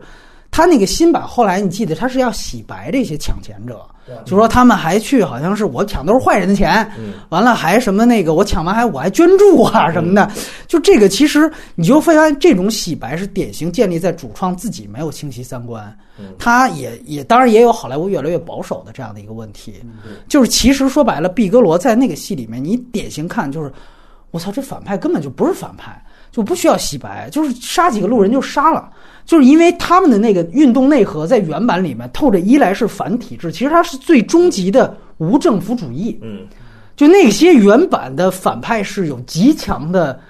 价值观的，而且这个价值观其实是洗脑性质极强。百分之五十的小丑吧，就类似于这样的。我觉得小丑其实也有点受他们都顺拐是吧？都受你你记得他是当时有哪一个台词特别影响？就是说我要给你一个微笑，从左耳朵根到右耳朵根的微笑。这个是毕格罗的台词的原版啊，太影史地位太高了啊。是诺兰也被洗脑。因为我们说毕格罗他是白左，而且他其实是白左当中的极左。那是他其实是第一次开始主要的，他把。他的整个价值观前台化，就直接说出来，而我不再是拿女权做包装了。而且你说白了，那一群人他其实是到极左，到最后实际上是就是一种共产共妻状态。你他为什么变成一个后来被理解为基辅片？他有一个特别典型例子是基努里维斯卧底，先通过一个女朋友，女主角色诱，哎，其实那女朋友就是那人鬼情未了的那位的前女友。然后他发现哦，你们俩好了，就完全不当回事儿。那咱们仨还是，就是你会发现他那个人物关系在那个时候看特别的怪。嗯，后来你带着这个思想你去看，哦，原来这就是一个大被同眠的状态。就大家就根本就是因为你会发现那反派的价值观是说这些儿女情长都无所谓。我最后追求的是和自然的融合。对你最后那五十年一遇的大浪来了，我要投奔怒海。我靠，对吧？这个我靠，你就发现他追求的已经早就超越了这个个人的社会的社会的规范了。所以他不是作恶，他是不把这事儿当事儿。当然，那个前总统尼克松、卡特、里根和林登·约翰逊嘛，就是你会发现这个也是一个。贯穿他们无政府主义的，其实是一种表象。我操，那个片子确实是非常非常强大的。就是你这个反派最后是什么？我觉得就是向观众洗脑的明特别明显。所以确实，我觉得就是一个长期的慢性的输出，变成 cult 电影之后，录像带转 DVD 再转蓝光。对对，而且它其实就是说白了，它就是影响后来的所有影迷导演。对对对，就是这个实际上是亚文化电影。你要排前三，就肯定有他；盗匪片排那肯定有他，就是因为确实，他亚文化就是你说范迪塞尔那个就是圈子文化，就是你要怎么样打入我这个圈子，尤其是个卧底嘛，就保罗沃克就是吉努里维斯嘛，一小鲜肉，哎，我得先纳个投名状，觉得你这圈子有信服路啊，就进。这个跟速激一是非常像。所以，因为范迪塞尔他没有一些。那个他没什么文化，没对没文化对，然后对，但他又想做做成一个有有，他又想。他出道的时候拍文艺片嘛，对对，他就想做一个有文化背景的人，所以没有办法，他只好拿普世价值观，我 family 啊什么的，就是来框这个事儿啊啊，就找一个模式，哎，这个是对对对，然后他就又拉拢各种少数族裔那种，哎，对对对，挺投机的，反正啊。然后他第一次跟卡梅隆合作，其实是一个恐怖片儿，那真是恐怖片，叫《血尸夜》，没看过，没看过。啊，吸血鬼电影。啊，这个是他八七年的一个电影，就是很有意思。他跟卡梅隆虽然只结过了三年婚，八九到九一，但其实俩人工作蜜月期是从很早以前就开始了，然后也延续到离婚之后。就是他俩的状态其实有点像这个施南生，哎哎，对对对，施南生跟徐克，因为据说啊是连那个最初版的《拆弹部队》的剧本。都给卡梅隆看过哦，好像是。当时不是拆弹部队就是赢了阿凡达嘛，所以俩人就说这个关系。提出了很多主流化的修改意见，他就觉得算了吧，对 对对，哎，后来还真就成了。我操，这个确实是，呃，确实挺牛逼的一件事。对他其实真正和卡梅隆的这个整个合作是从八七年的《血尸夜》开始，那是完全当时卡梅隆八十年代的一个班底，就是所有的演员班底全都是卡梅隆之前大片里边出现过的。你要说只是。一个，这可能是巧合，他可不是。就你会发现，那时候为什么可以归结为是毕格罗的卡梅隆时期？就是他那个时期的所有片子，男一、男二、男三、女一、女二、女三，都是卡梅隆电影以前出现过的。你像他那《血尸月》里边，他是讲就是一个也是小鲜肉男主啊，也是小鲜肉男主，他是被一个。女吸血鬼咬了，然后之后就被迫跟一堆吸血鬼混在一起，然后也是被迫纳投名状的一个事儿，就是你必须得杀个人，然后你才能跟我们一块混。然后你会发现那群所有吸血鬼里边有那个《异形二》里边有一个特别女汉子的一个女大兵，有点拉丁裔的那个，有她，完了还有。《异形二》里边那个生化人主教就哎都在这片里边，都是那一群人啊，包括还有上半年刚刚去世的那个卡梅隆的御用，叫做比尔·帕克斯顿。卡梅隆所有片子里都有他，全都是那个片的，男一、女一、女二什么全是。然后最牛逼到什么程度，就是俩人主角有一场散步，路过的电影院招牌是《异形二》。我操！你这个就是哎，就是简直就是。但那个片子牛逼之处是，毕格罗他第一次展现了他的一种废土的世界观。其实毕格罗还是一个挺好的一个科幻片的导演，这个后面我们会提到。哎，真的真的，他是开篇男主角被咬的段落，那个是典型的，它是完全模仿范吉利斯在《银翼杀手一》里面的配乐。就是你会发现，其实毕格罗的所有的科幻系的电影全部受到《银翼杀手一》的影响。特别特别严重。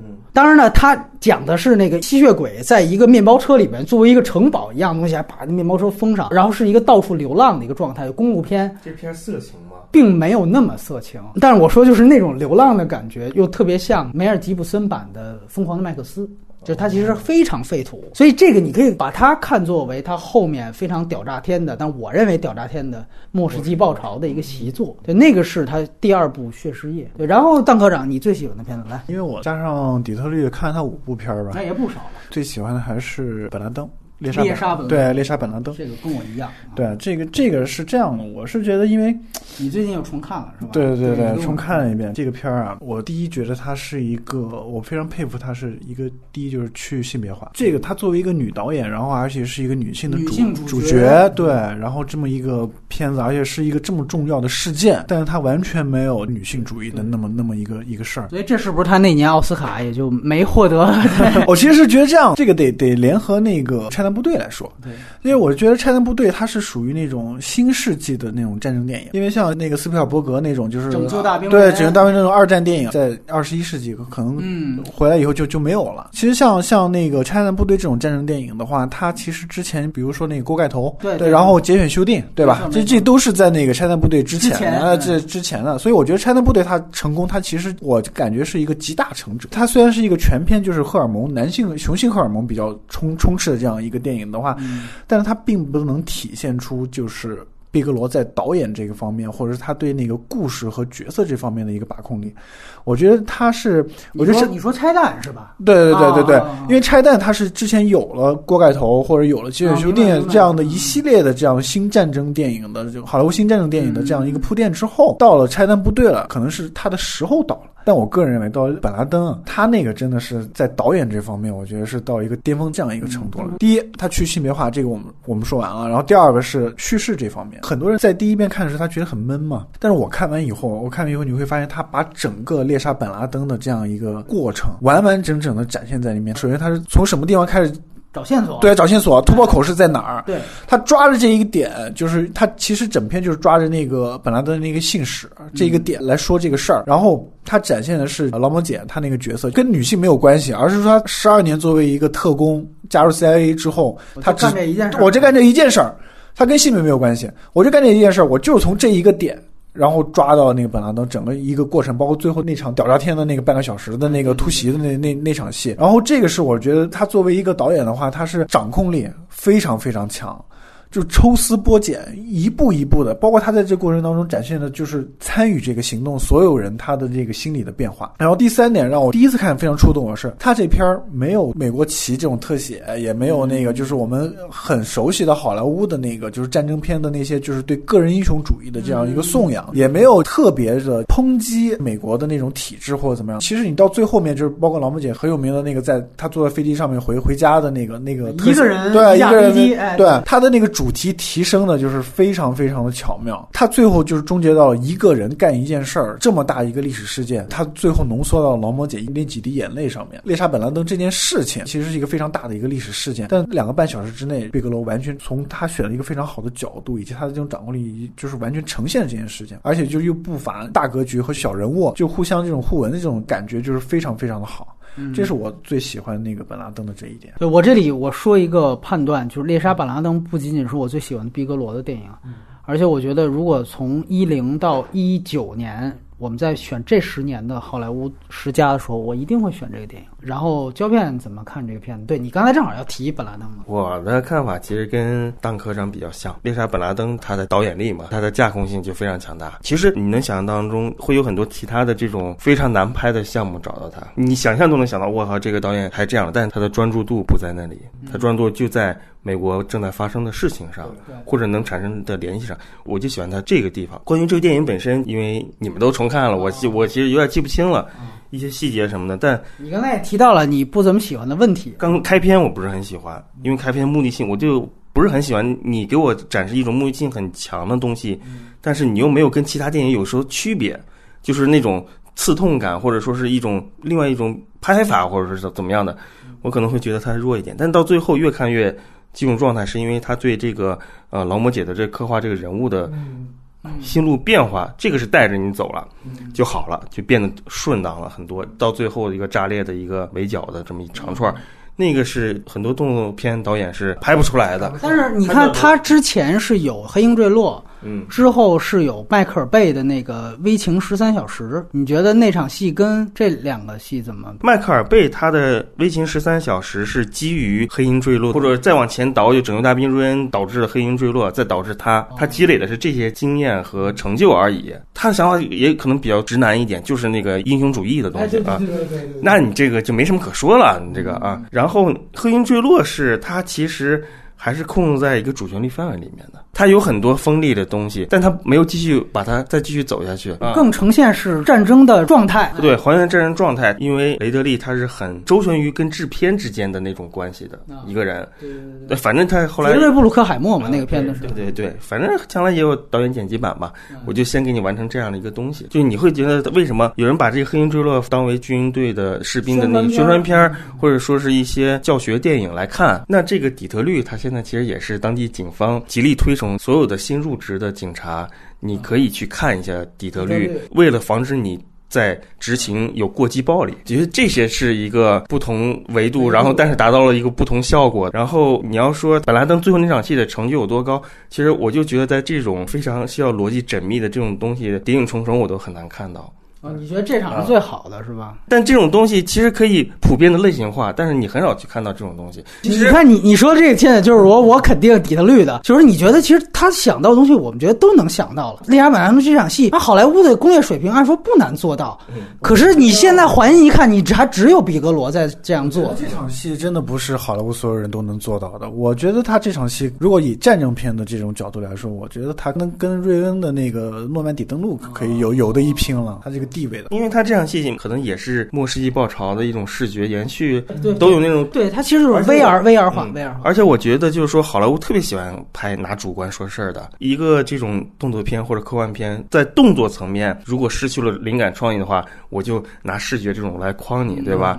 然后我觉得他拍这场戏就是要奠定一下，到底什么是主观观察啊？其他就是说只是一个主观视角而已，他是有观察的那种感觉，对，教你们做人的感觉，洞察力。就因为你看，你现在重新看的话，你会发现他那场戏的那个 POV 的视角很多，包括那个就是那个楼上的那个。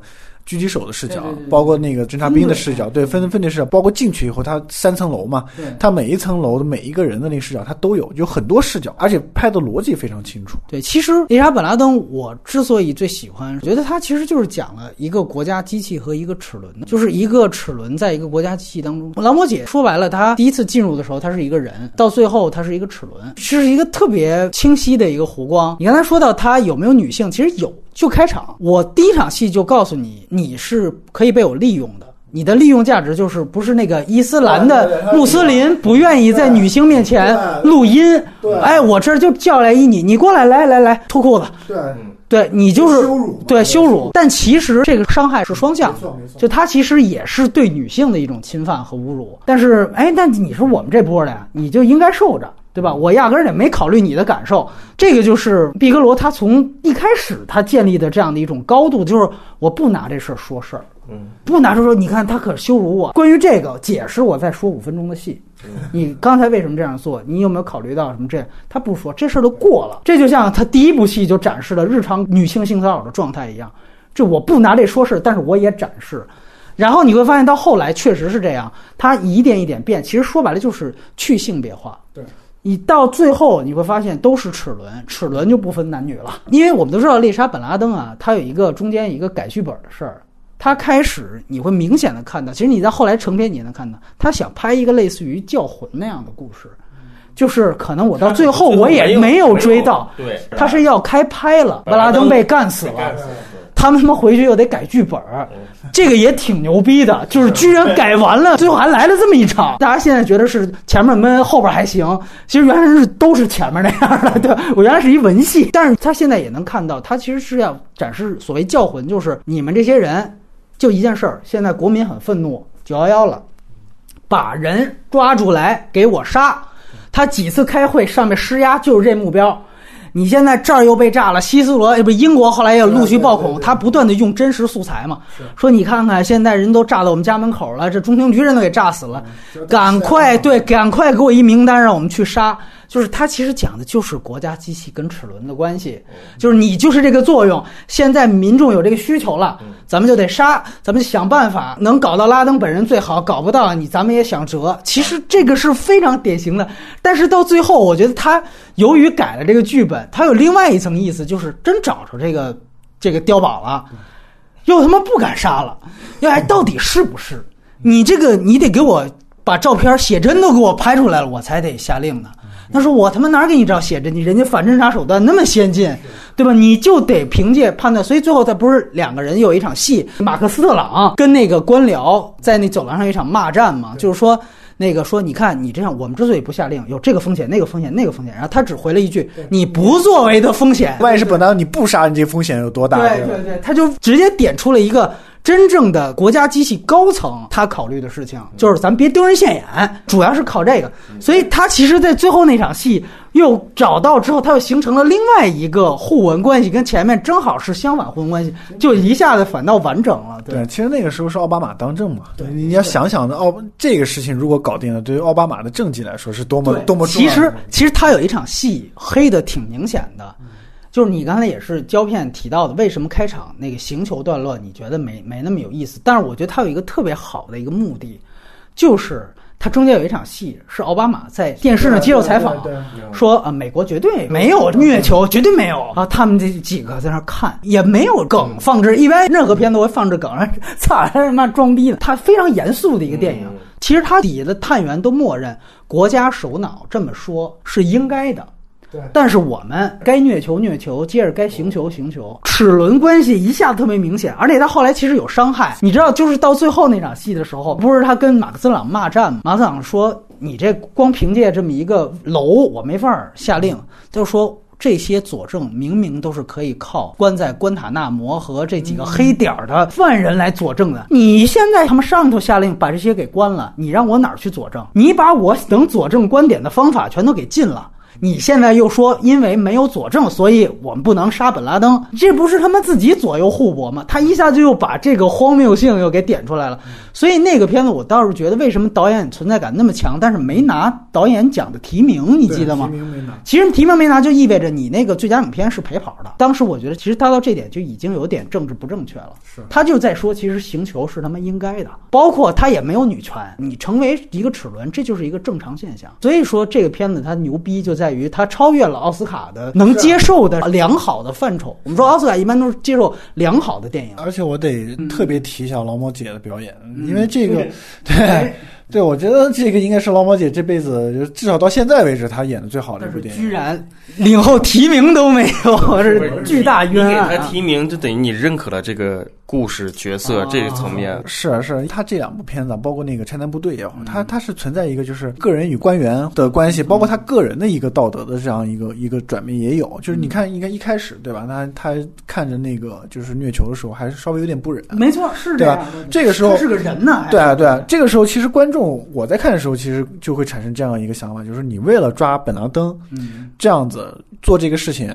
是正确还是不正确？观众其实也会自己心里想，对吧？就是说你虐囚的这样一个行为，政治上肯定是不正确，对吧？对对对。但是你说为了全人类死了三千人呢，对吧？其实就是程序正义嘛，对吧？就是程序不正义谋求的结果。对啊，美国也是一个就是特别讲究程序正义的这样一个国家，对吧？所以到第二场、第三次虐囚的时候，那个囚犯不是向劳模姐说：“求求你帮帮我，对吧？”但劳模姐犹豫了一下，马上就跟他说：“你只有你自己能帮你自己。”就你观众在看这个戏的时候，你都完全能感受到那个劳模姐那个心理。变化没错，没错。而且最后一场，它齿轮在于哪儿？就是你就是负责调查。最后一场最重头的戏没有劳模姐，他故意形成了一种，你是一个加工程序，最后组装流水线组到组装那儿没你事儿了，你就营地候着。所以最后他能做的就是看一眼，这就是齿轮感，就是你其实作用挺大，但也就这样。最后杀的那一个人，你会发现他也不断的给那个人。他说的是我杀了那个三楼三楼的那个人，然后星爵直接干活呗，给他一麻袋，赶紧他妈装东西。就是你就是齿轮，没什么牛逼的。而且他处理一个非常好的是，如果按照我们好莱坞俗套来说，这场戏他肯定要剪一些，比如说劳模姐在后面等着这个消息的的镜头嘛。他这场景就完全没有劳模姐的戏，直到最后是干完了。他说那个行动代号，然后才给了劳模姐一个镜头。对，而且其实你不觉得，就是他最后的那个整个动作戏的复盘，可以想成他前面整个追击过程的一个动作化的复盘。就是前面先有一个坠在那儿了，然后后来才慢慢开始进入状态。就是其实你会发现，整个追击过程都是这样。他前面有好几条废线，就包括他们炸门也是一炸完，发现门一开是一个墙。我靠！包括你像你说回去，也是可能大家比较忽视的一个片子，叫《霹雳蓝天使》。这个是他八九年的一个片子，是真正他跟卡梅隆结婚的片子。这个我觉得是他毕格罗第一个成熟的作品。如果你对这个导演不想系统的了解的话，其实我觉得第一个推荐看的其实这个，这个我觉得基本上能达到一个七分的水平。前两部真的是部分亮点，但是量化了是没办法及格的。这个《霹雳蓝天使》，我想强调的一个是，他其实结合了和毕格罗合作的最紧密的两位男导演。除了她当时的丈夫之外，还有一个是这个电影的监制是奥利弗·斯通。其实我们都知道，斯通是以前一拍政治电影。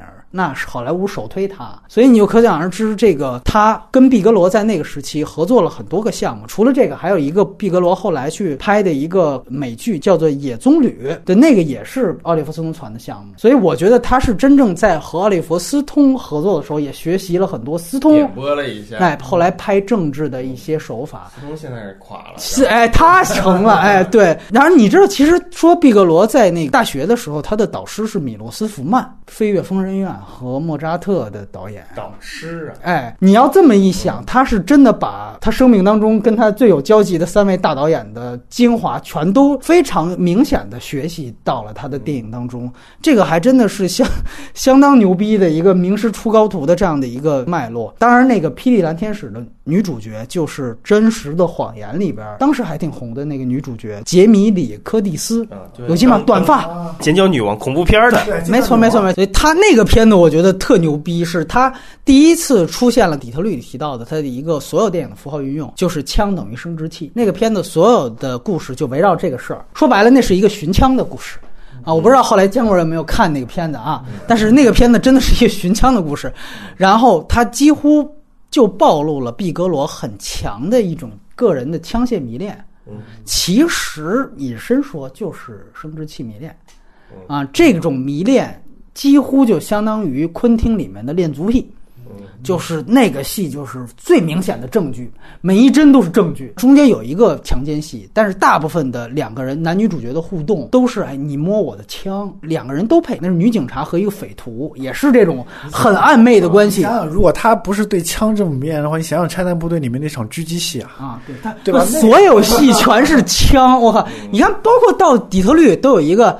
呃，雷佳音拿枪管撩女性裙底，就这种特别明显。但是那个片子通篇就是在说这个事情，而且这个片子实际上是他第一次有意识的开始出现一些杂耍式的电影技巧，就是比如说重复剪辑，就是他不像成龙那种没意识，什么重复？就是比如说一人摔玻璃摔出去解三次，成龙那是我摔的不容易，我给你们多看几遍啊，我多不容易。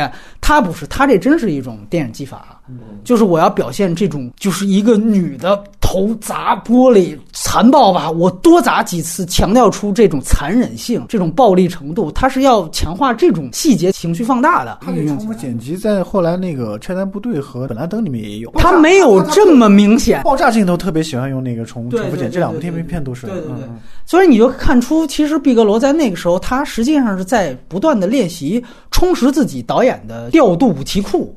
就你感觉是这种，就是我什么我都要试试，然后我什么都要行。这个你会发现，他为他后来直接迈出另外一个新的台阶。你会发现他各种题材、各种视觉风格发挥的都特别特别好。就是说白了，你现在回去看《霹雳蓝天使》，你绝对想不到他跟底特律是他们一个导演。你现在告诉你是一个导演，你会想，哎，这个像那个像。因为那个时候这种东西他拍一部也就过了，他不会再在这个题材上停留太久。他就真的不是好的，其实好多导演都是自我重复嘛。你卡梅隆是不是自我重复？一 一辈子都在自我重复，对，这是比他前夫的厉害的地方。对，然后就是《末世纪爆潮》，你来先谈谈，你为什么不喜欢呗？不是。《末世纪爆潮》，我当时看的已经，我是可能是在大学的时候看的，下载看的。然后我第一次看是因为那是《末世纪》之后了。对对对对，我第一次看是觉得这个片儿就是拍的不爽，我就看过那么一次，就是因为这个“不爽”这俩字儿给我留下了非常直观的概念，我就很快就把它淘汰掉了。是你后来看了之后说特别好看，我才又回过去去追忆一下当时是怎么回事儿，但我没有看第二遍。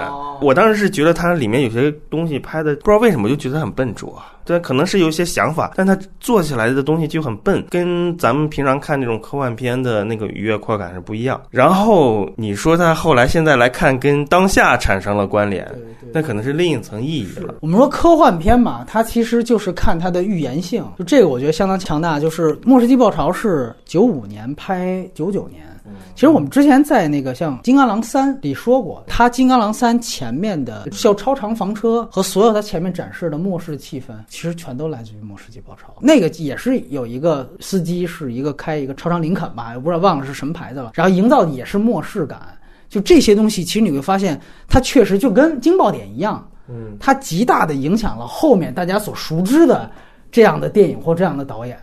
这个其实是那个电影衡量，然后另外一个，其实我觉得最厉害的就是，尤其我这次看，就是毕格罗其实是算是 VR 电影先驱啊，就那个电影 这么厉害，他提出了很多 VR 的理论，因为他的整个科幻想象就是以 VR 作为道具嘛，然后他提出了很多理论，比如说电影为什么比 VR 更容易让大众去接受，就是电影它在结束之后会有演职员表。让你知道这个东西是假的。包括像他觉得 VR 最好的呈现方法是 AV，就 VR 技术在他电影里面的世界是大量存在的，但实际上是不允许卖那种色情跟暴力的那种。拉范·人斯他的那个男一号恰巧就是这么一个盗版贩子，结果被卷入了一场他妈真的被杀了的一场凶杀案。带上那个 VR 之后，发现我靠，这是真的。包括他所有的 VR 的这个系统的展示，我觉得最牛逼的是。它除了提出了 AV 属性之外，它也真正完整的展现了。有机会大家再去看，成人观众再去看，它两场奸杀戏，尤其第一场奸杀戏非常牛逼。它那个奸杀的想象力也是相当残酷了。一个是先用电棒电击阴部，然后与此同时是性窒息，最后的奸杀。但是它最大的想象力是在于，当时它那个 VR 跟现在的还不一样，它是你的大脑皮层带上那东西之后，可以直接感受到当时录制者整个的全身的感官刺激的。然后他那场奸杀戏是他在奸杀之前。前让被侵犯的人自己也带上了一个同时可以同时录放的一个 VR 设备，也就是说，他让被侵害的人一边被侵害，一边感受施暴者的每一下的动作。嗯，然后他把这一段完整的通过 VR 呈现出来了。原来我第一次看的时候，我不知道为什么，可能是字幕的原因，我并没有看明白他解释他对他这个 VR 理论。现在你一说就通，你带着这个去看他那个道德崩坏，特别道德崩坏。那我估计我看不了。而且他是真正是把科幻想象道具和他的这个具体情节结合在一起，也是把科幻和情色类型结合。但就是从那个片子开始，毕格罗是被美国的女权主义疯狂的批判。就说基本上你就相当于是女奸啊，就是女性里边的败类啊。因为确实他虽然最后也是让那个施暴者就是强奸者死掉，但是那两场威尔视角的奸杀戏就几乎完全是可以成为一个卖点。所以我估计。这要不是说毕格罗本身是女的，这要一直男导演这么拍，是今日死绝了。当然，这我觉得也挺好。就那时候他利用自己的女性优势，也是这么利用。就是我利用男性，你们拍完就死。因为那时候你记得 《本能》，当时保罗·范霍文拍《本能》就就被骂惨了。这我是女导演啊，对吧？其实他身份上只是评论文章说你这个，你作为女性导演你怎么能这样？但其实。也就没封杀他，而且我觉得另外一个注意到的就是，他也算《银翼杀手》的精神续集，通篇的亚洲元素，然后阴冷、霓虹美学啊，这个确实影响幻觉，对，然后包括他也把废土元素也加进来。有一场特别牛逼，我觉得大家现在再回去看，肯定会能看出来，就是一场停车场的戏，全是废弃的汽车，然后它背景板是一张巨大的。老太太的褶皱脸其实是一个那种扶贫广告，就是说，你看这是一个扶贫，但是他完全把它放在前面是什么一个非常紧张拉尔夫范斯的一个追杀动作，然后背景是一个老太太褶皱脸就盯着你前面。我操！然后一堆废弃的汽车，相当牛逼的构图设计。就其实这个不是我们现在喜欢《银上二零四九》的地方吗？但是我觉得它的末世气息是相当强的。你说的笨拙有是在哪儿？就最后什么倒计时，具体情节是确实那个时候的技法没有到后来那么成熟，但是他的所有的想法。你感觉那时候已经超越卡梅隆了？你要是说这个非常想象力的这个强暴戏，我是一点印象都没有。啊，那时候也比较纯良。那可能也是字幕的原因。我我其实也是，我看第一遍的时候我没有觉得这个这么。但是现在看，我可能就是觉得，因为 VR 这个现在普及了，尤其 VR AV 现在普及了，所以我觉得这个 有普及吗？当然相当普及了。我也没有看，我也没有看，都是他们看的。对 对对，因为我还是那句话，就是电影是用二维画面呈现三 D 想象嘛，就这是电影观。就我觉得，如果从这个电影观角度，毕格罗这个电影是用二维画面呈现了 VR 级的想象，所以从这个角度来说，你要真拍了 3D，你要真去拍 VR，我觉得反倒 low 了。就听说明年李安那个不是威尔史密斯那个宇宙通缉令，又要变成说用 VR 技术，我觉得那那个时候我们要看一看。说不定末世纪爆潮 又要再次提升末世纪爆潮的地位，都说不定。片儿我都觉得拍 VR 我都没事儿，我就觉得他拍科幻 有点吓人，我操！绿巨人的质感，我就觉得对，很挺吓人的啊。对，然后呢，咱们回到这个拆弹部队胶片，哎，就是你们就是刚补过片儿，我真的是那个他片子，我大部分的我看过一遍。其实当时我记得我还在看电影杂志社的时候，大家都看了拆弹部队，基本上给的评价都是。是一般般。不光是北美的口碑，就是我们自己编辑部的同事们。北美还行，我不是哦，你不是，我不是啊！我跟你说，我你开我那一年在在我在啊，我在看电影。我那一年，我跟你说，我那一年就看准他会拿奥斯卡。我操！真的，哎呀，我真的，我这是这个这反正你们俩直播打脸，我这反正反正我就觉得就是说不说大家，就说我对毕格罗一些障碍，就是他有些观感上一般，没有到一个某种你已经设定好了就很多可以延展的东西，但其实拍出来表现力就在我看来没那么强。是你跟我说我，说你觉得还不如高群书的《千钧一发》。那我的评分当然是这样显示的啊！对，对我这话我倒不知道是不是我说的。啊，千钧一发我还挺喜欢，给了四颗星的。拆弹部队我就只现在你要让我回忆的话，我连他觉得连拆弹专家都不如哎，我连他那个那三个镜头重复爆炸那个戏的那个环节设置。我都有点忘了，我唯一能记住的就是说他们在狙击的那个持久战那块儿，那个我会觉得是磨人心智的，逼的有点快走火入魔的那个，快有点邪乎的那种，那个心境的状态，我觉得拍的还挺好，我就对那个印象特别深。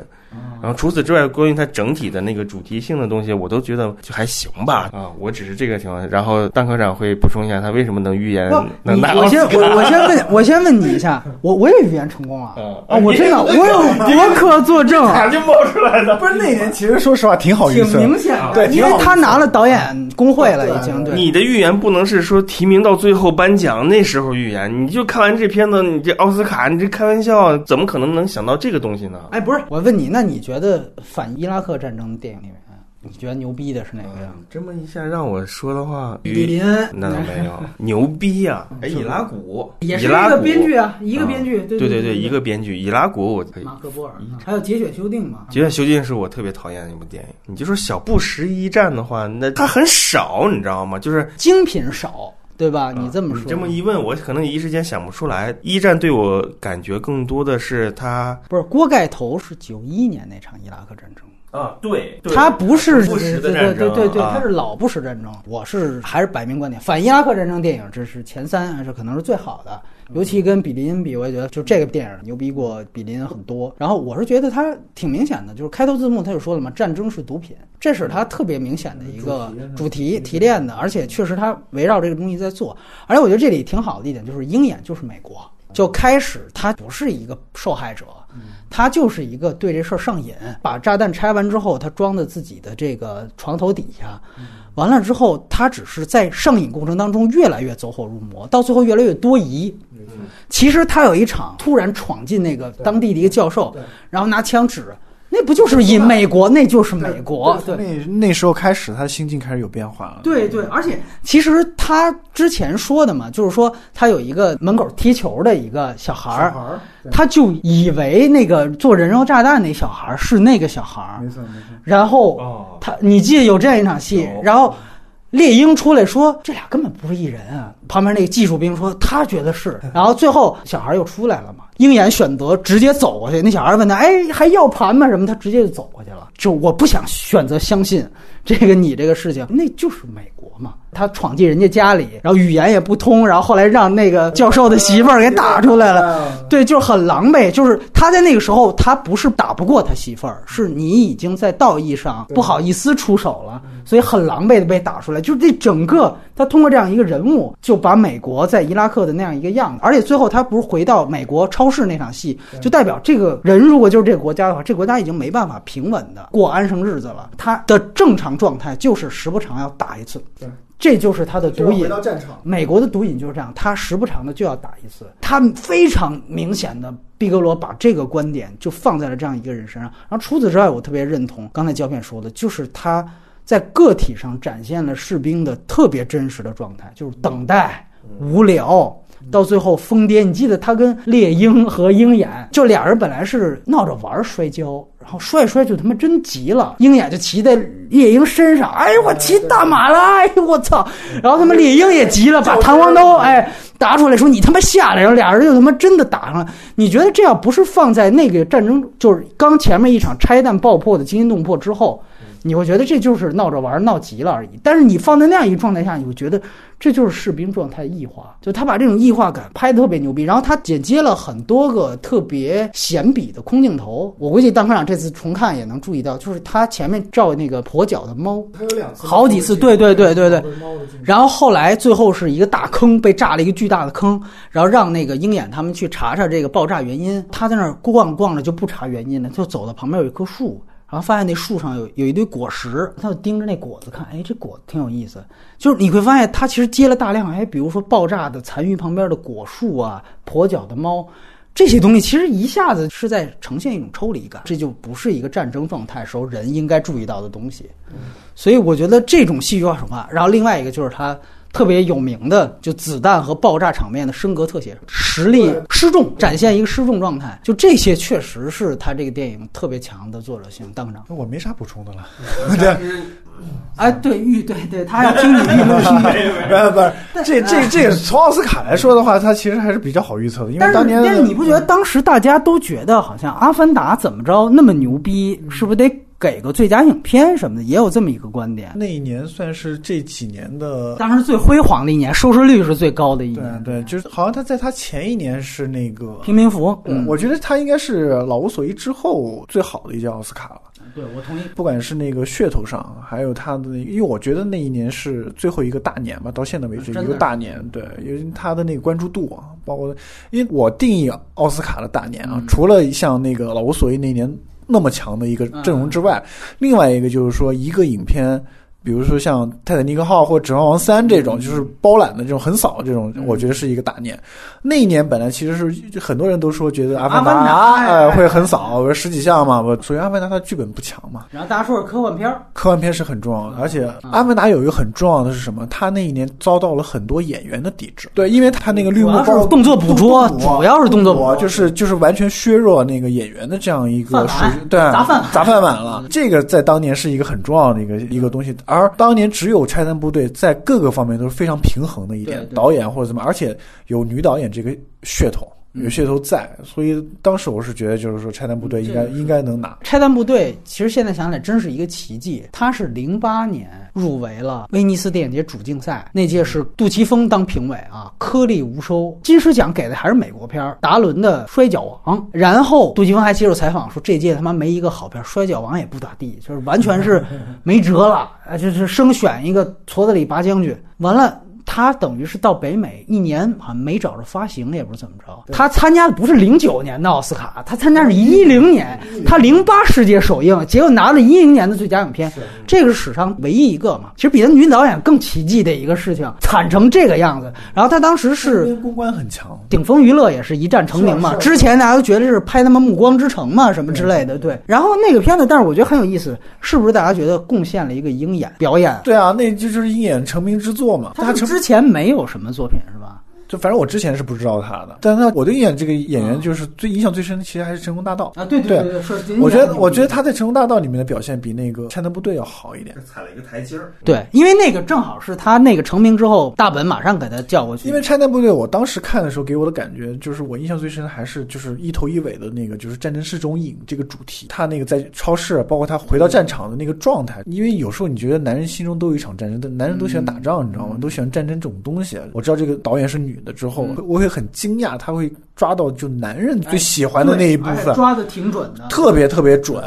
但是演员方面我倒是没有什么，我是到《成龙大道》以后，我才觉得鹰眼这个演员特别特别好。但是后来后来就不行了。但是我举个比喻，美国狙击手布拉德利·库珀后来也凭借那个片子拿了影帝提名。对，拿。你看看他跟鹰眼在拆弹部队里，是不是还是鹰眼更好一些？那倒是。到那个布拉德利那一届，包括这几年影帝都都很弱呀，对吧？没有可比性吧？我觉得所有的战争片里面，在那个确实是托人物。我最近一次看，我还觉得我操。鹰眼确实牛逼，就刚当时刚杀出来的那种感觉，灵性真的很有灵性。对，我觉得他现在有点被耗了。我觉得他他的问题就没错，他就被《谍影重重四》之后，大家可能找他类型化东西也被耗进去了，然后再加上他鹰眼第一个领便当干嘛的，再加上他的后来又跑去拍《碟中谍》，我就觉得这个是一个很大的问题啊。然后你看《风和谷》里边反倒就没有原来那么牛逼了，那种劲儿没了没了。《风和谷》他戏份很重要啊，对啊。当时我就觉得他应该像《成龙大闹》那样做一个角色演员，以配角多拿几次提名，甚至拿一个男配，就以后就有戏了。对他就可以走实力派了。一个被漫威给收了之后，他发现哎，这个拍动作也可以，拍一些特工形象的啊。以后我估计他可能就是克里夫·欧文了，嗯，对吧？他今天在澳门呢，澳门影展，他起不来了。你你们都这么悲观，天哪！他天赋其实我觉得比高司令还要高。我还是原来挺喜欢这个鹰眼的，我也喜欢，是吗？是吗？现在不行。哎呦，然后现实啊，哎呦，行行行。然后还有两个片子，它的一个是《水的重量》，这个是毕格罗，不只是他个人生涯票房最低，应该是他这所有级别导演里面票房最低的一个电影，他只拿了十六万美元的票房，我也不知道当时发生了什么。然后这个片子主演是新潘，然后这个片子其实是非常厉害的一个电影啊，他是 毕格罗，他又一次挑战了自己，完全不同题材，他是什么呀？他是首先是现代和近代双线交叉，然后这个没什么，他现代线模仿的是水中刀。完全是水中刀，你能想象吗？就是，然后近代线模仿的是另外一个女导演的片子《钢琴课》，就是简康平拿金棕榈的那个。然后毕格罗的存在感是，他把水中刀跟钢琴课不仅平行剪辑了，而且他在近代的那条线，他使用了倒叙。其实单从影片来看，它其实的内容非常非常简单，但是从习作的角度来说。他其实在充分练习自己的各种的叙事技巧。你要是顺序看毕格罗电影的话，你真的能明显看到他在电影技法上不断在练习，在充实自己的武器库。就确实这个每一步的挑战难度都在升一个台阶，就是永远不停留在这个舒适区。所以我觉得他可能到最后《拆弹部队》，他成为这个奥斯卡的第一个女导演的获奖。他是其实是勤奋，我觉得更主要。然后这个戏最牛逼的还是他那个直男拍法去拍女人，他安插了一个肉蛋挑逗那个新潘，不断的全裸晒太阳，然后伸舌头舔冰块儿，因为他是两对夫妻，不断暗示这个新潘其实是被另一对夫妻里面的妻子去挑逗。但是他这么挑逗的拍法啊是有目的的，他最后是有一大反转，告诉你其实真正有奸情的。不是新潘跟这个肉蛋，是新潘的老婆和那个肉蛋的丈夫，然后那两位还是表姐弟，是乱伦关系。然后这个乱伦关系又正好暗合了近代线里面他们去翻案的一个乱伦影响下的一个凶杀案。我能感受到，就他这些设定设想都是好的，哎，但就是表现力。你你别看这么狗血一个剧情，不，他那个近代线那个因为乱伦产生的那个奸杀案，是美国的头几桩的一个世纪悬案，就有点像咱们这儿什么民国几大悬案，白宗卫坠楼，就有那种感觉。他拍的是一个真事儿，也就是说他拍真人题材啊，是从那个时期。就开始，他把这个东西建立了一层现代的虚构的一个线，跟实际的线。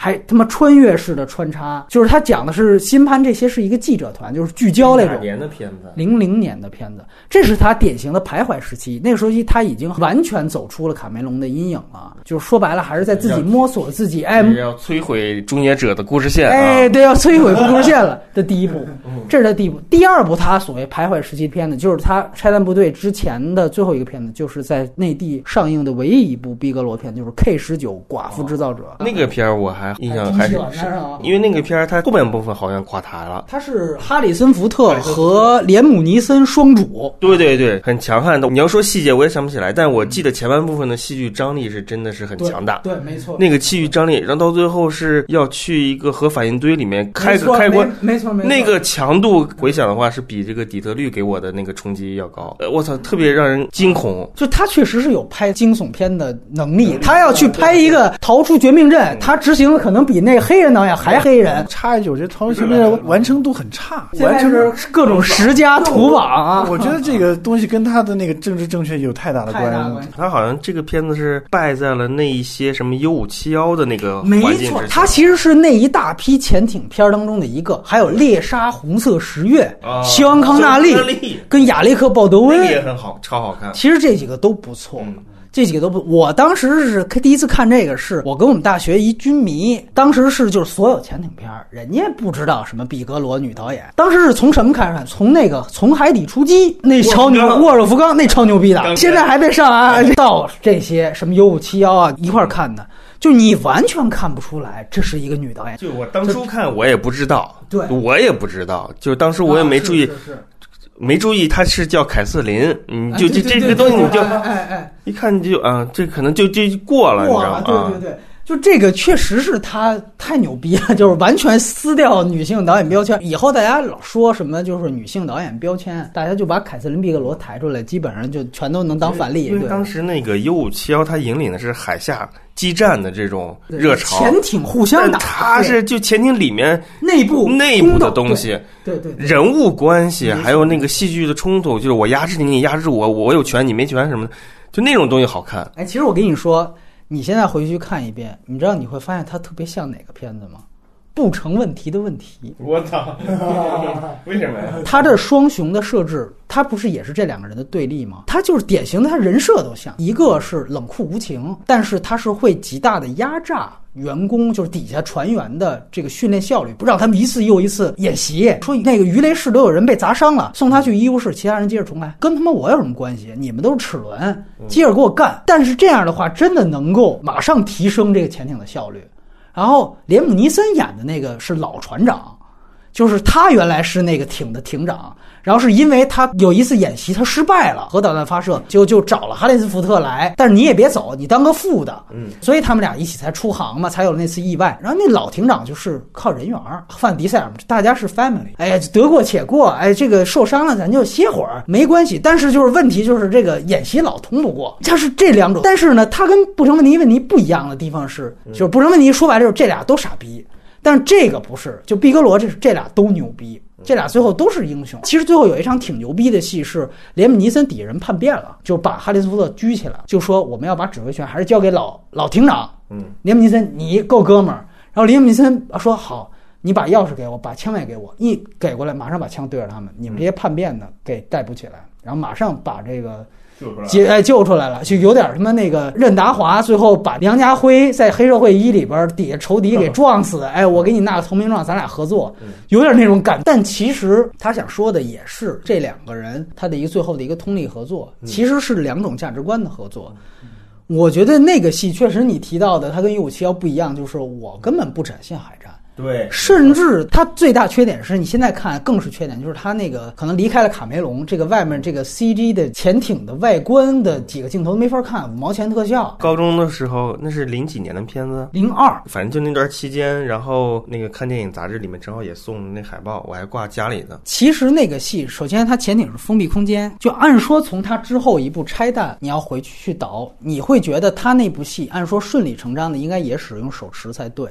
但恰恰相反，你现在回去去看 K 十九，它的运镜方式特别传统，它可能就是搭一个潜艇，不是真的封闭，就是一半儿那边就是片场空的，然后之后就直接摆拍，特有意思。哪怕这两个戏都是聚焦军队的小组里面的意外事件，它这两个片子的战争片是完全两套不同的战争片的摄影系统，就这个是它，我觉得就是。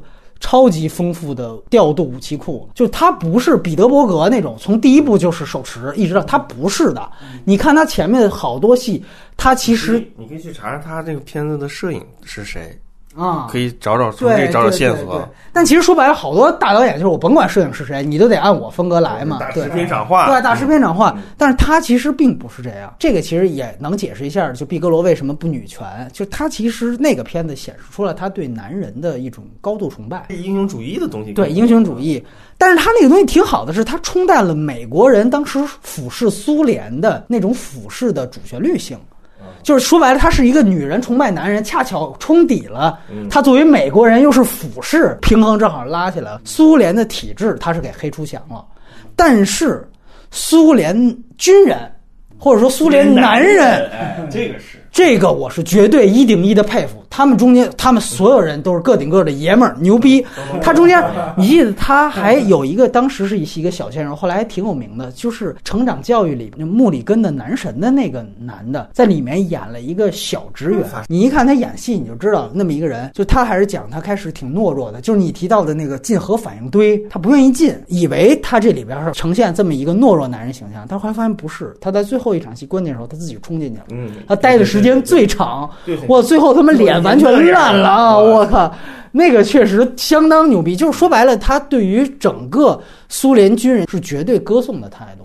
就这种主旋律拍法特别值得吴京他们去学学。就是你怎么样高级的输出一个军旅的价值观，但是你又觉得所有体制问题我全都点到了。就正是因为你们这些腐化，就是说白了，苏联绝对它的解体是活该的，是早就奠定的。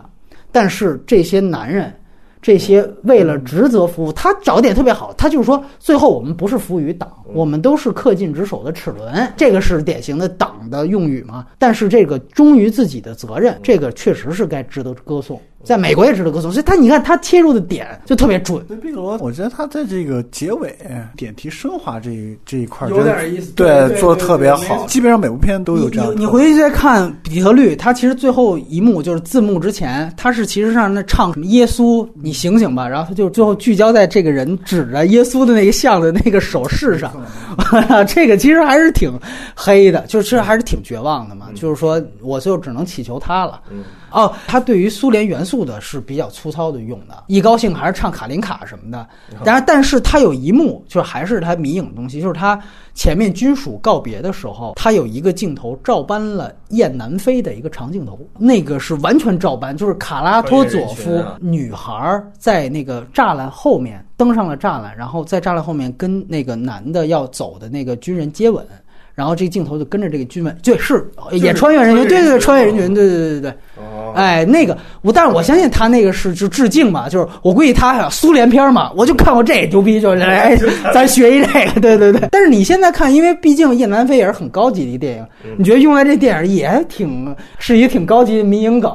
对，我是古巴那更牛逼啊！主要是他没拍古巴危机，他要拍古巴导弹危机，他要接第一站，绝对是来了一都是长镜头，对对对。而且你感觉。他真能做到，就是 这是他挺牛逼的一个事儿，所以这个就是所有的毕格罗的片子，就是这么一盘点，你感觉都挺值得看的。潜艇片前三啊，《寡妇制造者》对，最后让科长谈一谈底特律。今年的冲浪形势怎么样？简单两个字吧，没戏。嗨，好，那结束了。啊，对，我觉得他他在今年各个方面都不不存在那个，因为现在已经有了一些前哨开始提名了嘛。你要说你要说政治正确的话，今年有那个《逃出绝命镇》了。我觉得这片子首先在剧本上，或者是他就没有一个啊，导演他又拿过，剧本上他可能比其他的那个又要弱一点。我觉得他可能没有什么在就奖项能够，我觉得他可能到时候提名一个都没有。有这可能是吧？技术层面的奖项也没有。但其其实我觉得它是够标准的，很多都是够标准的。但是就是一个在它甚至一个在标准之上的这样一个一个片子。但是我会觉得今年我不知道去年这两年艾丽森的这个片子好像没没见。对啊，就是梅根艾里梅根艾丽森嘛，他这两年片子好像没有没有特别公关不太行，不太行。这两年片子不是特别强。这两年不是 A 二四。然后加上那个皮特的 Plan B，这这几个功能，而他这边是放在那个主机档上。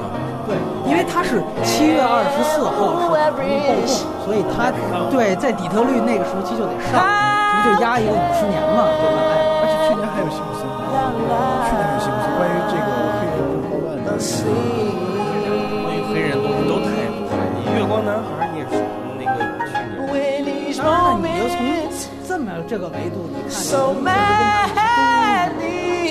这个跟他这个说什么像是标准这样时刻，那你能明显看出做的心态不一样。对，他放的这个，他要是小说。